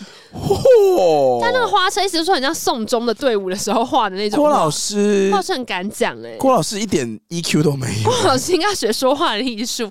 但这个乡长呢，脸色一沉，然后全场安静嘛。过一会儿。郭老师，你说的没有错啦啊！好险，你先跟我讲，要不然呢，这个画拿出去，大家都在笑我。不然这样好了，你帮我画一张比较有亲和力的，好不好？这样哦，挖坑给他跳。对的，郭老师就说啊，没有问题呀，当然好啊，这样。然后校长呢就出来赶快打圆场，就说啊，这个乡长，我跟你说，我们郭老师很热心哦，哈，他假日还带小朋友去写生，去抓茶虫那样。然后乡长一听就说：“茶虫，茶虫用抓的，要抓到什么时候？现在要喷药啊！还有那个药喷下去就没有茶虫啦，哪有人在慢慢抓？”然后郭老师就说：“呃，没有啦，我这个学生家里面很穷，他们买不起农药。”嗯，乡长的旁边的幕僚就说：“是那个古家的古某某他们家。”然后乡长一听到说：“啊啊，这个骨胶哦，哦，我知道啦，没问题啦，明天呢，我直接派你去帮他喷农药啦。”好不好？不用忙了，哎，来来来，然后我们喝酒喝酒，划拳划拳，然后就开始划拳聊天。晚上呢，郭老师就还跟林老师在旁边聊天，就说：“哎，其实我觉得呢，要让小朋友快乐真的好难哦。”然后林老师就说：“我觉得郭老师你很常有话直说，这样很棒，因为很多话都是我不敢讲的。”你说像花车的照片吗？对对对，你自己看觉得真的有像花车照吗？哎，确实有一点像，就用色蛮阴暗的。那就是用词应该要就是稍微修正一下。对，然后反正郭老师就说：“我啊，就是老藏不住话，才被外放到这里来的。”呃，很合理。对对对，非常合理。所以其实大家就可以推测出郭老师就是个性蛮冲的啦。啊、然后隔天呢，就是因为郭老师这一番谈话，就是乡长真的派人去撒农药，哇所以呢，这个古爸爸就笑得非常开心，讲说：“哦，太好了。”然后古阿妹也很开心，因为他也可以上学，对他可以回去上学了。然后回去上学之后，就看到郭老师在画画，在画乡长，而且他也很可爱。他应该也是真的很喜欢美术，因为他画完之后，他帮那个乡长画了一个举手打招呼的样子，他还自己对那个画这样嗨，画完就嗨，然后自己很开心在看着自己画好的画，回头一看就看到古阿明还在教室里面。那时候其实已经很晚了，就夕阳西下，小朋友都已经回家了。然后老师就看着古阿明说：“阿明怎么啦？你平常都一下就画完跑出去玩，怎么今天还在这边在教室里面苦恼要画什么呢？”古阿明呢就突然间一改平常那种疯疯癫癫的个性，他就说。我想要画妈妈，可是我想不起来我妈长怎样。对，然后郭老师就说：“阿明呐、啊，没关系，慢慢来，先赶快回家吧。你回家的路还好远呢，我们明天再继续慢慢画。”然后嘞，阿明说：“不行，我一定要画出来。”阿明就自己在那边坐 SUP 在划船回家。可这次他除了心情比较低落之外，他看起来身体好像不舒服。欸、他在坐船的时候就有一点嗯、呃，然后脸色就是变得比较难看。然后古阿妹跟她爸爸就发现怎么那么晚，阿明还没有回来，而且这边有个小插曲，是他爸就有点不耐烦，就说啊，不要等他回来了，你跑去哪里野了？我们就自己先吃。然后古阿妹说不行，我要等阿明一起吃饭。然后你知道爸爸口头上虽然这样讲，可是还是跟古阿妹一起跑去那个码头边要等阿明回来。结果、嗯、就发现阿明好像生病了，所以回到家之后，爸爸就还拿了一包不知道什么药给阿明吃，然后古阿妹还要帮他弟擦澡。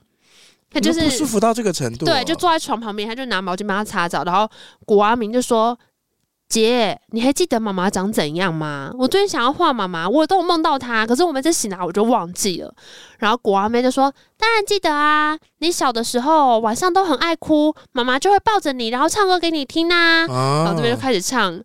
天上的星星不说话。第一箱对，他就是两个人又唱成一团，然后旁边还有拍他爸在隔壁的房间里面，就灯已经熄了，可是听到两姐弟在唱歌的声音，嗯，然后看起来就是也很哀愁的表情。嗯，我看到这边的时候是靠腰，我这边竟然落泪，很感人呢，很感人呐、啊，就是因为阿明真的已经不记得妈妈长怎样。嗯。他只能听姐姐分享，然后试着去回忆以前妈妈的样子，这样。然后下一段呢，就到要选举了，因为刚刚不是有说乡长不是请郭老师帮他重画一张画嘛？哎，举手照。对，这边也很厉害啊，因为校长就进来就说：“哎，那个各位老师们呐、啊，哎，乡长呢想要麻烦大家下午呢去做一下家庭访问啊，顺便呢帮他宣传一下啊，选举要到了，这样。”他就是变相的叫老师们去帮他办，拉票去拉票，对。然后他还说，诶、欸，乡长有特别交代，好，如果他当选的话呢，男老师西装一套，女老师风衣一件。风衣一件，就做一件风衣送他们，那我叫鬼呢！公然买票、啊、哦，可是以前都在买票吧？对，以前都在买票，好像都做到这个程度。到了选举日的时候呢，那个阿明他们家，因为大家都坐在山头上嘛，所以那个 SUP 就变超多人，那竹筏很多人一起划。欸、然后原本呢，这个古爸爸就也穿好衣服，要准备去投票了。可是呢，远方古阿妹发现阿明，阿明，阿明在哪？阿明倒在竹舍里面，又昏倒了。哈所以呢，这时候那个古阿妹就开始大喊：“爸爸，阿明昏倒了，爸！”然后就大喊嘛，然后那个回音可能就传到湖旁边。对，所以呢，他爸就下一幕，他们就直接在医院里面了，嗯、就代表爸爸那天没有去投票。嗯、他就把他把弟弟送到医院里，然后一到医院就看到医生在念他爸爸，就说：“哎，我跟你讲，阿明就跟他妈一样，他们肝不好，你不要每次都拖到这样才带他来看医生，这样不行啊。”年纪这么小，肝就不好，就是可能 maybe 是遗传，或是因为家里面真的比较穷，营养不良。下一幕呢，乡长当选了，他当选之后就来学校里面跟老师们一一谢谢嘛，就是握手啊什么的，然后也说，哎、欸，这个答应大家的这个西装啊、风衣啊，带这个裁缝来，好布给大家看，然后来来大家来量尺寸来定做，嗯、就发现郭老师不见了，乡长还特别问说啊，郭老师嘞？然后校长就说，哦，郭老师没兴趣啦。郭老师在哪呢？他在医院陪阿明，哦、他就在切苹果给他吃。嗯、阿明就说：“老师，我好想回学校哦，这里什么都白白的，我不喜欢没有颜色的地方。嗯”然后郭老师就说：“阿明，不要这样想啊，天使也是白色的啊，很多很好的东西都是白色的啊，白袜也是白色的。呃” True，而且然后你知道阿明说什么吗？他说：“可是那个人也是白白的。”然后指向旁边一个病人阿贝，脸超白的。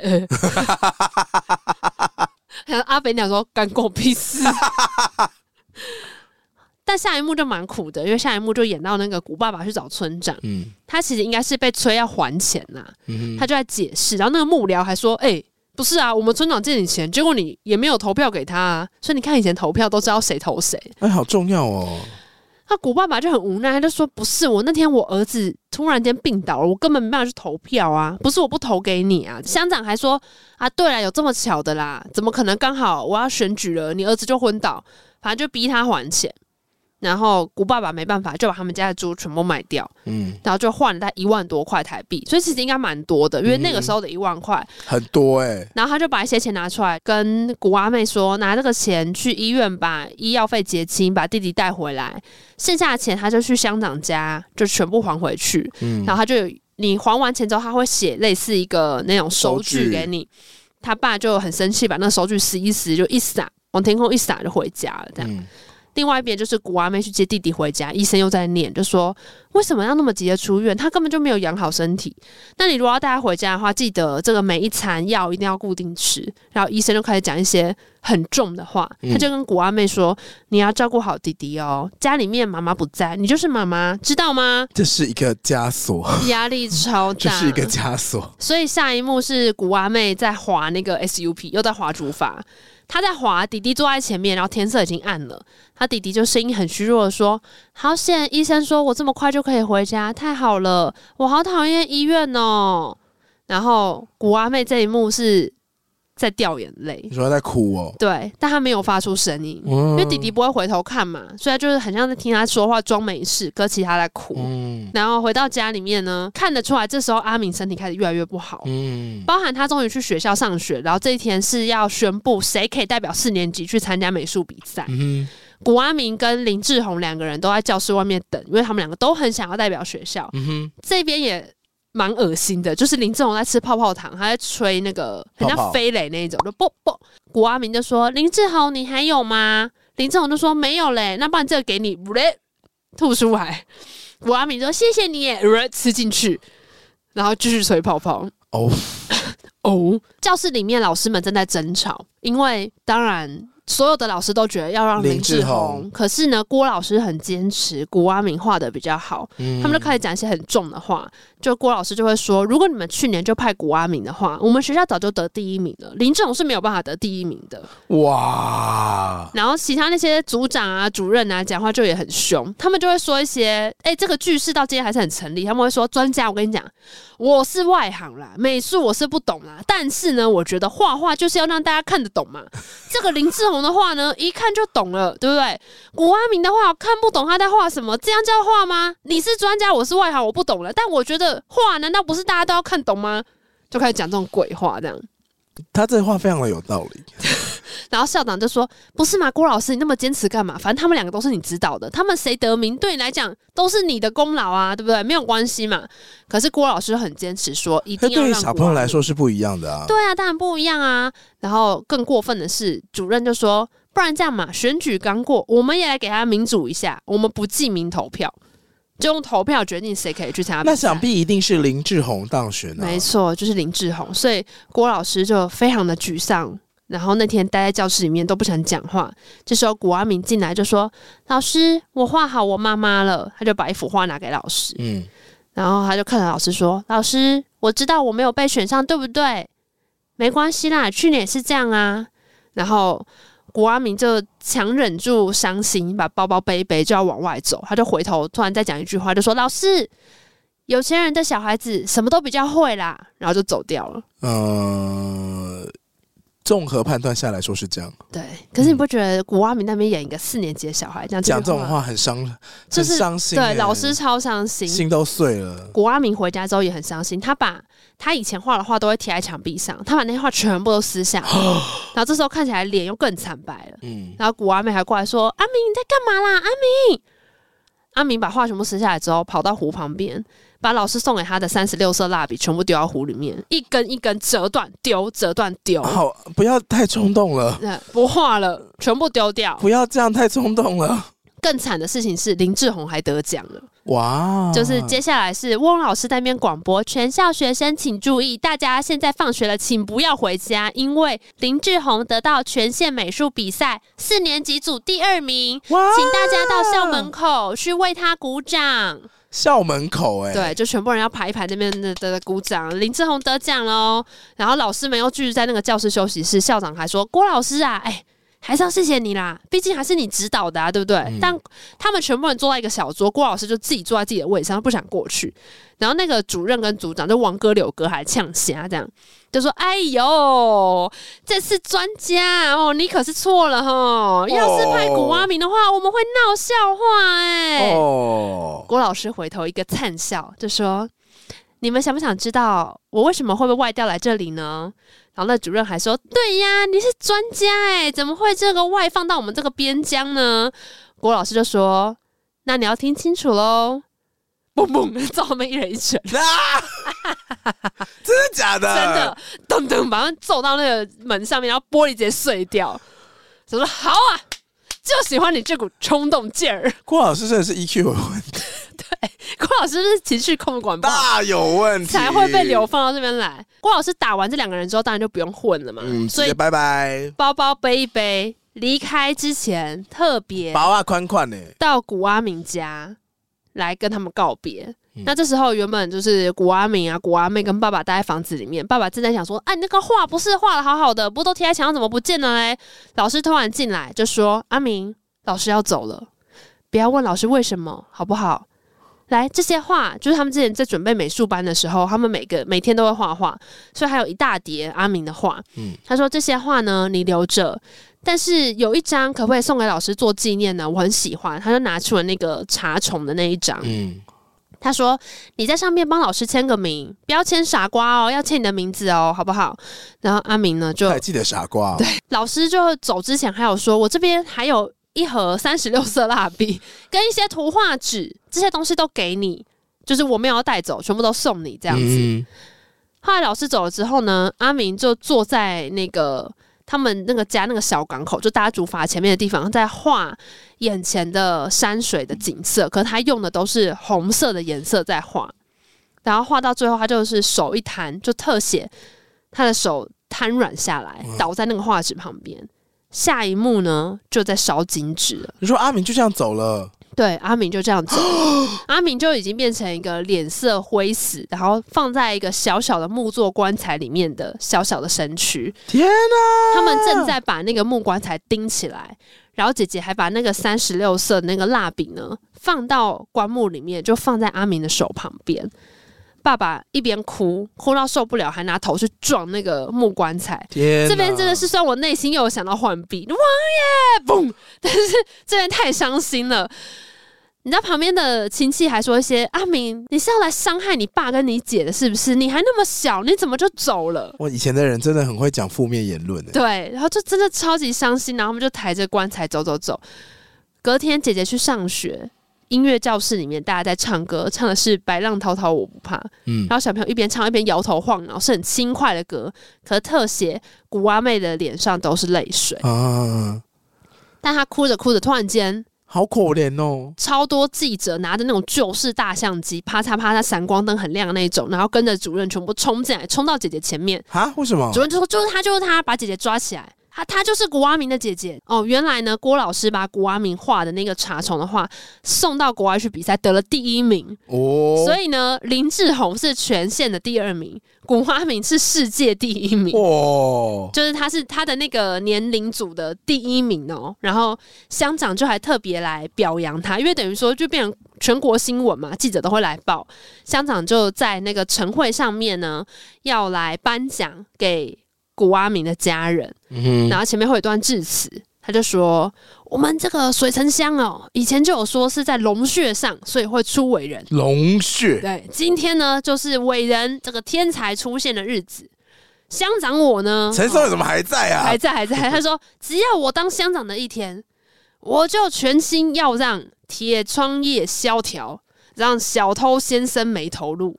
你知道我听到这边就问号很多，想说，请问关这个场合屁事？”但他们很像读稿机，就他要致辞，他一定要讲这些东西。好像所有的政治人物在这种场合都要把自己的理念全部讲过一次，然后跟这个场完全没关对，完全没关。我也参加过那种婚礼，是想说这个有头有脸的大人物来，然后讲他自己的事情，跟这个活动 到底有什么关联？然后他后面当然收尾就会说啊，这个未来呢，我们要特别注意在美术。音乐、体育方面有优良的儿童，让我们的水城乡可以出更多的天才。好，接下来呢，请家长来致辞。然后这时候呢，古阿明的爸爸跟古阿妹就坐在位置上，位置上。呃，古爸爸凑到古阿妹旁边，耳朵旁边讲两句话。古阿妹起身走向讲台，然后他把麦克风调低一点，让姐姐可以讲话。这样，古阿妹就说：“我爸爸他不会说国语，所以他要我跟大家说。”为了一个死去的小孩，让大家在这边晒太阳，他很不好意思。然后后面他就有讲一些他自己的话，嗯、就是妹妹就呃古阿妹就开始讲说，我的弟弟呢，他画的每一张画都很奇怪，但是我都觉得很漂亮。嗯、今天你们都说他是一个天才，可是在他没有得奖之前，只有郭老师说他是天才。嗯，我弟弟以前说他要画一张图，要用很大的纸跟很多的蜡笔画给全世界的人看。嗯，可是现在呢，大家都看不到了。虽然风景还在，但是大家。再也看不到他画的画，永远都别想看到他画的画了。那最后，大家在阿明的墓前烧金纸，嗯、郭老师在旁边沉默不语。嗯。邻居 A 说：“郭老师啊，哎、欸，好险你要把阿明的画拿去参赛，这样才大家才知道说，哦，我们水城乡是有一个这样的天才哦。”邻居 B 养牛的那个阿北练习打人，阿北说：“啊，人都死了，得奖又有什么用嘞？”其实还是有一点啦，历史上会记录一笔啊。对，然后古阿妹就在那边把阿明画的画全部都烧掉，哦、就是就烧给他，然后所以他就一幅一幅。其实这个故事。过程中我当然有省略一些，可他们每次上课，他都会画一张画，像刚才那个天狗十月啊，或他画妈妈什么的，嗯、他就一张一张把这个画丢到火里面，对。那同时，古爸爸在旁边就很伤心，他就是看着看着，哭着哭着，突然间就把那个奖状抢过来，因为本来是一个邻居帮忙抱着那个奖状，嗯、那个国际得名的奖牌，还用一个很漂亮的框把它整个裱起来。他把那整个抓过来，用力砸下去，砰当裂开，然后直接纸就烧起来。他把那张得奖的奖状也烧掉了。呃，嗯嗯，然后天色渐暗，远方响起。夜夜想起妈妈的话，闪闪的泪光。鲁冰花，天上的星星不说话。全剧中，地上的爸爸叫妈妈。天哪，这个到时在电影院一定很多人哭得很惨啊！真的，好赚人热泪哦。哦，我真的觉得，尤其是阿敏那一句“有钱家小孩就什么都比较会啦”，是啊，唉，什么东西不是比较有钱会比较会？把钱换成资源就是这样啊，确实是，只要比较有资源，他就是什么都会一点啊。对啊，嗯哼，对，就是一个这样伤心的故事。哦，所以我那时候讲到愚者之夜，你想到这个故事，是因为它里面就很明显的阶级跟贫穷还有资产的对立嘛？对对，这样讲起来，真的台湾早年真的苦到不行哎、欸。其实这个故事本来是小说，嗯、它是钟兆正写的小说，嗯、但是我没有看过小说。可是对于电影，因为这一部片在电影台前会一直重播，一直重播，嗯、所以我们才会只记得那个高喊年小心噎死，完全不是这部戏的重点。可是我跟我妹超爱哦，那我可能也有可能看过，但是就是一些教室的场景不会吸引我，嗯、而且本来小朋友的剧对我来说就没有吸引力。哦，对啦，嗯，而且因为这部片其实大部分的节奏，虽然我觉得它算节奏快，可是就是蛮沉闷的。因为你看古阿明作为一个主角，他就没有办法做什么，除了一直画画之外，他就是要可爱跟纯真吧？对，没错，他就是一直强调说，郭老师喜欢的就是儿童可以很发挥自己的本性。郭老师喜欢的就有这样吗？虽然我觉得郭老师，我后来再看，觉得他偏任性哎、欸。而且他居然打人，算那段我真是爱到不行。你说他打那个王哥柳哥吗？而且他打人之前还要说：“你们想知道为什么吗？那你可要听仔细喽。”砰砰砰！Hello，偏可爱啊，偏可爱。那我觉得老师的这个设定也蛮好的，就是他们的个性都非常的足够强烈，但是又充满了缺陷哦，对，所以才会让人印象深刻。对啊，嗯、像那个谁啊，林老师就偏无聊啊。林老师就是有钱人家小孩、啊。对啊，松坂老师多有记忆点啊。我说嗨，我老师，嗨，我的裙子日本来的哦，这可是日本买的哦。可能 谁会这样？点对啊，谁会这样在家里面讲话？嗯，在学校还给同事看，说你看我的新裙子。虽然这个故事讲了很多跟贫穷有关的，嗯，但老实说，呃，我好像不会特别去记得。小时候朋友家里到底是有钱还没有钱，我也没有那种经验。说今天进到朋友家，然后发现说天哪，他家富丽堂皇。哦、我说我没有这种经验，但是我大部分会有一些不同的经验。是哦，这个家的风格跟我家差很多。就我有去过那种隔音很差的家，嗯、但那种当然就是比较老的建筑，然后什么木造，还有那种榻榻米啊。对。然后他家杂物堆很多。然后有去过朋友家，就是呃公寓，然后干净，鱼缸很大。嗯。然后有有大鱼缸，就代表比你家还要大吗？对。然后只养大红龙的那种，哦、所以。他们家就游乐设施很多，哦、对，但他们家也不是皇宫，也不是那种富丽堂皇的两层楼，也不是别墅。就是对我来说，我小时候所看到的阶级并没有那么的明显。嗯，所以当然你会听到长辈会说，嗯、呃，小时候很穷啊，就是白饭拌酱油，就是一个便当午餐的什么什么的。不然就是你小时候有感受到这种阶级差很多的过程吗？你刚刚在讲说你没有意识到朋友之间有这个，我刚刚就在想，我小时候会去人家家玩的话。大部分的也都会是同社区的小朋友，嗯、所以其实不会差很多，因为你们住同一个社区里面，连家里面的格局都差不多。哦，对，所以根本就不会感受到有所谓的。小时候一定不会用阶级这个字，或是你不会感觉到那个明确的这个家比较贵，那个家比较便宜，嗯、不会有这种感觉。可是我懵懂有印象，我去过一些朋友家，看起来就是比较大，然后看起来东西收得很整齐，或是大楼的那个。外面修得很漂亮，嗯，现在回想就会知道说啊，那就是比较贵的社区。我记得我以前国中的时候去一个朋友家，那时候都在烦恼要不要考高中，嗯、要考到哪里去。然后我那个时候不就是还打听我喜欢的男生要念哪个高中，然后还故意考的跟他差不多。你到底这种事情要做几次？我做到大学，哎、欸，我做到高中了，后面就没有了。嗯哼，因为重考班太苦了，是不是？对，重考真的太苦，然后打醒你。反正我那时候国中的时候去某个同学家，然后我们每个人都在讨论要去。念哪个高中，或是我们补习班补的怎么样，什么什么的。对。然后我记得那个朋友就是悠悠的说了一句说：“哦，没有，就之后可能会去日本念书啊，什么什么的。哦”然后我想说：“哇，Why？就是为什么你的选择跟我们都不一样？”哦，哎，你这样讲，我突然想起来，我国小时候没有这种感觉，可是我到国中的时候，嗯、因为我的国中班有。一群小朋友不知为何，他们都是从大雅来念。大雅，我的那个国对台中大雅，然后台中大雅那边就是有很多工厂，他们就是一些可能呃，他们的父母是白手起家开始做某一个制造业的东西，嗯、可是那个东西可能是国际通路的，哦、所以。如果中秋节去他们家烤肉的话，就会进到一个大工厂里面，就是可能会有 maybe 十几台卡车，然后在田中间，然后有一大片区域是可以大家烤肉啊、聊天的地方。嗯，然后他们家可能是一个透天在这边，然后另外一边的那个大房子是他们家的办公室，嗯，另外一边那个大工厂是他们家的工厂。Oh my god！对，然后就大家感觉到说，哇，这些人家是不是有一点有钱？你说拥有的东西真多，因为你很难想象说谁的家会在一个大工厂旁边，然后这个工厂全部都他们家的。而且真的是那种很大，就是几百平，有没有千平的那种工厂？但我觉得小时候看过，我的个性啦，小时候看过并不会觉得痛，不会，小时候只会觉得说哇哦，对，我觉得小时候也会比较，不是说没有比较心，可是你不会比这个，因为这个东西有点超出你的理解范围。对啊，可是长大之后就很容易会嫉妒，然后会感到愤恨。就有一段时间，你会觉得说，为什么我拥有不了这种东西？小时候顶多就是小学的时候，可能就会看到小朋友的铅笔盒特别炫啊，有三层的，啊，然后他的书包特别怎么样，他的便当盒特别怎么样啊？嗯，大家小时候觉得比较厉害的也就这些东西了。嗯，可是到了国中，你开始有意识，就像我刚刚说的，我朋友就说他可以去日本念书哦，对，然后你那时候就觉得说，你选择嗯，怎么可以？为什么？怎么做到了？他是从哪里跑出来的选项？对，我只知道要考学测跟机测。哦，就出现了不会在你原本人生蓝图里面有过的人生的想象。对对对对对，然后在越长越大众，你就会发现有些事情。你说金钱真的影响了你的事业是是？有些事情真的是你的灵魂从上面这样咻 的时候就决定了。确实是啦，嗯，但每次这样想一想，因为我觉得我们三到家都还算是蛮幸运的人，嗯，就真的是家里没让你饿着。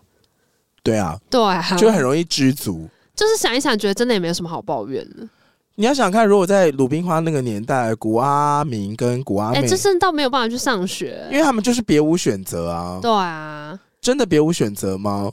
我觉得有时候看这样的故事，我会想到成长历程中有些朋友他们会很懂事，然后你小的时候会不能明白为什么他们那么懂事。嗯、就所谓的懂事，是他们很知道怎么跟大人沟通，很知道就是知所进退。嗯、然后是。我在小时候会不理解他们怎么有那么成熟的个性，嗯、但长大了之后再回想，通常出现这样子性格的人，他们都是被迫长大的小孩。嗯，所以我这一次重看，我就会觉得对于古阿妹那个角色就很有感，因为我觉得我好像看到某一些朋友的影子。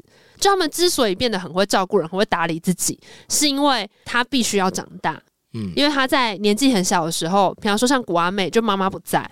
他就被迫要当妈妈这个角色，然后真的细看在整个故事铺排里面，天没亮就起来在那边煮饭啊、扫地啊、照顾弟弟的，就全部都是他。拔查虫啊，对，然后是就会主动说出我有选到美术班哦，可是没关系，我没有那么喜欢画画，让弟弟去就好了。嗯，就是看一看会觉得蛮心疼。以前我跟朋友聊过，就是所谓阶级复制啊，就是你现在生存的环境，可能你下一代也必须要这样子。嗯，对啊，所以你看古阿妹，她可能就是只能跟着她爸这样子工作，对，然后照顾茶、拔茶虫，然后牺牲很多，然后付出很多的体力劳动，嗯，然后上一代累倒之后换她来累，对，那她就会觉得说，可能我的牺牲可以换得呃其他人，比如说家里的弟弟或者哥哥，可以去去闯一番事业，然后很多的剧就会变成这种哥哥或弟弟，他们就会去，比如玩音乐啊，或者去外面绕了一圈回来之后，然后就回来。就特别觉得为什么家里的人这么的执迷不悟，很像那个解忧杂货店里面其中一个剧情一段就是这样。嗯、那我我觉得他的关键点就是在于，我们那时候在聊阶级复制的时候，很多人都会说可能知识，嗯，对，可能读书，但读书不包含获得知识啊。如果你只是按照教育体系这样往上读的话，你不见得能翻转那个阶级。可是如果你具备各种不同更多的知识的话，你会发现其实你还有很多的选择可以做，就是讲的比较。呃，编剧视角一点的话，可能古爸爸他本人啊，虽然那么累，嗯、可是你看香肠一句话，那个茶虫就直接喷完了。对啊，对啊，所以你看，如果你 maybe 你跟他欠个三年的茶的农药这样喷下来，那你的茶全部都丰收的话，你就可以有一定的资金去缓缓解你家那么窘迫的状况，啊、你就必须要把自己累死成这个样子。可是这种概念。嗯跟这个方法，还有这种高博的能力，其实都来自于你需要具备更多的知识。嗯，对，所以那时候在聊这件事情的时候，就是说，如果要突破呃阶级复制，你不想一直困在这个环境的话，你必须要让自己创造更多的选择，就是从阅读开始 啊。我们那时候的结论是这样。当然，教育后来有一段时间被大家觉得是能够去破除阶级间难以流动的一个很棒的解方。我没有，我没有觉得它是。最佳解或是唯一解，只是我那时候他看起来有效。讨论到的方法之一是他。他像我们小时候，大概千禧年后最爱举的例子，不就是陈水扁啊？怎样？因为阿扁以前他就会说他们是什么三级平民户出身的总统啊，嗯、那不就是一个很明显的因为受教育所以翻转阶级的一个例子吗？哦、所以有一段时间会觉得教育是这件事情很好的一个解，嗯、但到现在当然会有一些反思，就例如说，像我们之前好像有讨论过。如果你念台大的话，你拿到社会资源真的是最多的，是，就是所有政府给你的补助跟你的学费相较之下，其实它是一个 CP 值最高的选择。嗯、然后你念私立学校的话，其实反而相较之下，你要付的学费比较多，然后你拿到的资源又没那么多。哦，所以看似好像只是说哦，透过教育，然后它好像是一个公平机制。然后你只要在这边好好学习，你就有机会翻转。可是其实进入这个学习场域的时候，每个人的背景是不一样的。嗯、就以鲁冰花这个故事来讲好了，香港小孩一定不需要回家之后还要去帮忙，所以他可以做很多事，他还有空用尺去量国旗的大小。所以你看，回过头来，阿明说的话真的很有道理。就有钱人家的小孩真的什么都比较会，因为他有资源去学习，他有余裕去学习。嗯。嗯但我刚刚想到你说这一段，我想到的事情反而是，我觉得在我们父母那一辈比较容易会出现，就是家里面的资源有限，嗯、所以小孩之间就手足之间的资源会互相排挤。嗯、我相信大家多少可能有听过，在父母那一辈，或是可能更往上，都会有家里面的女生就是牺牲自己，然后让兄弟去念书的。我妈那边就是这样啊，她。那边家族的男性，嗯，都可以去念书，嗯、然后女生就说：“那那个义务教育读完就回来，啊、回来家里帮忙啊。”然后你如果要自己坚持的话，他们还要自己说：“啊，那我自己去赚钱，自己去读书。”对对对对，这是算蛮常见的。在那个年代，你也不能说这是一个过分的选择，嗯、因为那个观念跟那个教育好像就需要他们这样子去执行。所以我回过头来在想的事情是，其实到我们这个年代，相对幸运，就是父母那一辈累积的比较多的资源，大家就比较不会面临到这种说家里只有一份钱让一个人升学。嗯，因为你知道出现这种情况，就我难以想象，我觉得好可怕。你说只有一个人可以去读书？比方说，如果你跟你妹，然后家里面人就说不好意思，爸爸妈妈只有呃一份准备了一个学费，对，你们一个人就势必得去做工。哦，那我们可能就要来讨论一下，那可不可以说半工半读啊？如果我真的很想念书。但如果只真的就只能一个人呢？啊，那真的就只能做选择，就很可怕。然后我就只是想说，哇，好险，就是爸爸妈妈都很努力呢，或者是说国家的这个国民义务教育也做的还不错呢，就是不用出现这种，嗯、因为这其实是一个很现实、很有可能会发生的事情。就不久前的人，不久前年代人才面临过一样的状况，家里面的资源就只够一个人念书。那到底手足之间要怎么办？然后我觉得很多家族之间的。各种纠结，就是从这种资源有限的区分开始发生的。虽然他讲到底就很像所谓的分遗产的时候撕破脸或干嘛干嘛什么这种，嗯、可是因为资源是一个很客观的东西嘛，你不然就均分，不然就大家都分不够，不然就有人想要独占。嗯，即便彼此之间是手足，有一个血缘这种情分在，但是他并不保证你们就真的能够互相理解。或是能够做出大家都同意的选择。我其实后来有看到一些讲解的影片或文字，嗯哼，然后有一个对于这部片的解析，我觉得还蛮难过的。他就说，其实谷阿明画不出妈妈的画像这个事情，他觉得很深刻。嗯，你没办法画出你不曾拥有的东西，你想象不出你不知道的东西啊。对。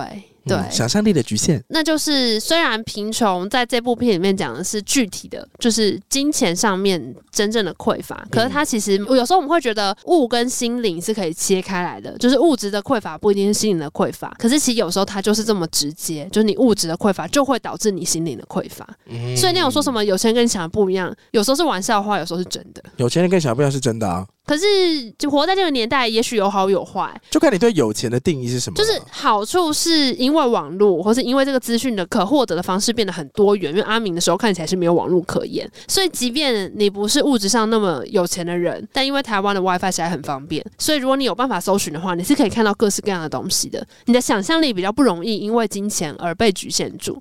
但另一方面，我觉得这个时代我们的挑战就是你，你不能过度去比较别人有什么，你有什么，嗯，因为要不然你会很痛苦，因为永远比不完。我有时候也会有了，就会想说谁有什么，我没什么。你在社群上面翻的时候，就会觉得说，比如说谁谁谁现在在哪里，谁谁现在拥有了什么东西，谁谁谁得到了什么成就，然后你在看着看着，不知不觉就会觉得很焦虑。嗯，像前两天还在看志奇访问小红书的演算工程师，嗯，然后就聊说你做的社群平台会不会让人更焦虑？嗯，然后那工程师就回答说，嗯，其实焦虑是人都一定会存在的，然后社群平台很像社会的缩影，就是你想看到什么，他就会把这些东西都塞到你身上。对，那基本上你在社会上生活不是也是这样吗？你一直嫉妒别人拥有什么，那你就一直关注这些拥有光鲜美好生活的靓丽的人，那当然会反过来会给你自己压力。只是这些压力是一直存在，只是演算法长的就是把它浓缩起来放到你身边，然后让你更好取得，那你的焦虑就会发的更严重。哇，他很会回答哎、欸，但他后来也是说，像我也是都不用啊。对啊，对，他就他就跟你说，他的长就是这样，他们设计就是这样，他们本来就是要把你想看的东西塞到你身边，那你自己选择什么在你身边，嗯，那本来就会让它一直出现。对，对，所以你也可以。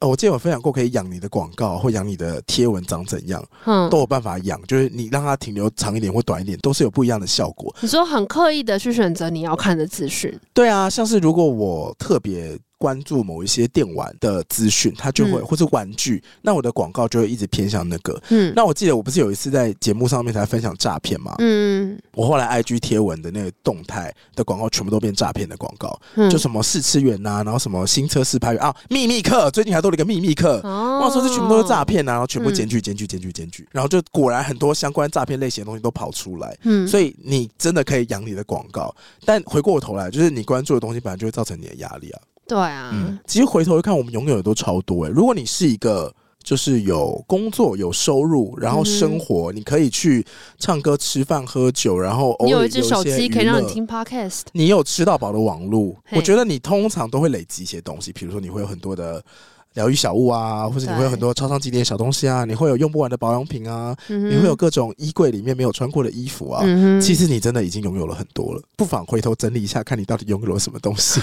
我每次想要买东西的时候，都会想说我现在还有什么哦、嗯，因为年纪大了，就家里也摆不下。好吧，我想大家势必就会在这个过程中拉拉扯啦。嗯嗯，好，不知道为什么聊《鲁樱花》这部电影真的会有一点沉重的感觉，因为我觉得我们就是卡的不上不下，就是你要该呢，你也没有古阿明那么么穷。可是你要说好爽哦，但真的好像有人可以更爽。哎、欸，可是大部分人都活在我们这个阶层啊。对啊，对啊，所以我说讨论这个题目有时候会卡住，就是这样子。我觉得大家可以回馈我们你自己对于阶级的体感跟想象，什么时候出现？就像我们的小时候去别人家，然后想说哦，他家好有钱，或者说哎，他家怎么比我想象中来的可能更匮乏一点？嗯哼，你有类似的经验，欢迎你就是分享给我们，那我可以看一下大家对于这部电影，或者你对这部电影有什么经验？对，然后你可以回馈一下我们鲁冰花唱的好不好？我们唱了好多次。好烂啊！好了，就这样子啊！喜欢今天节目，大家去搜寻。好玩的片人，只要收听好 Apple Podcast、K Bus、First Story 任何地方 Podcast 上面，评定聊评分、订阅、留言。那么第七个链接，欢迎你加入我们 First Story 抖内赞助链接，也不要错过。然后我们今天有这个 Nazo 的资讯都会放在资讯栏哦。嗯哼，拜拜。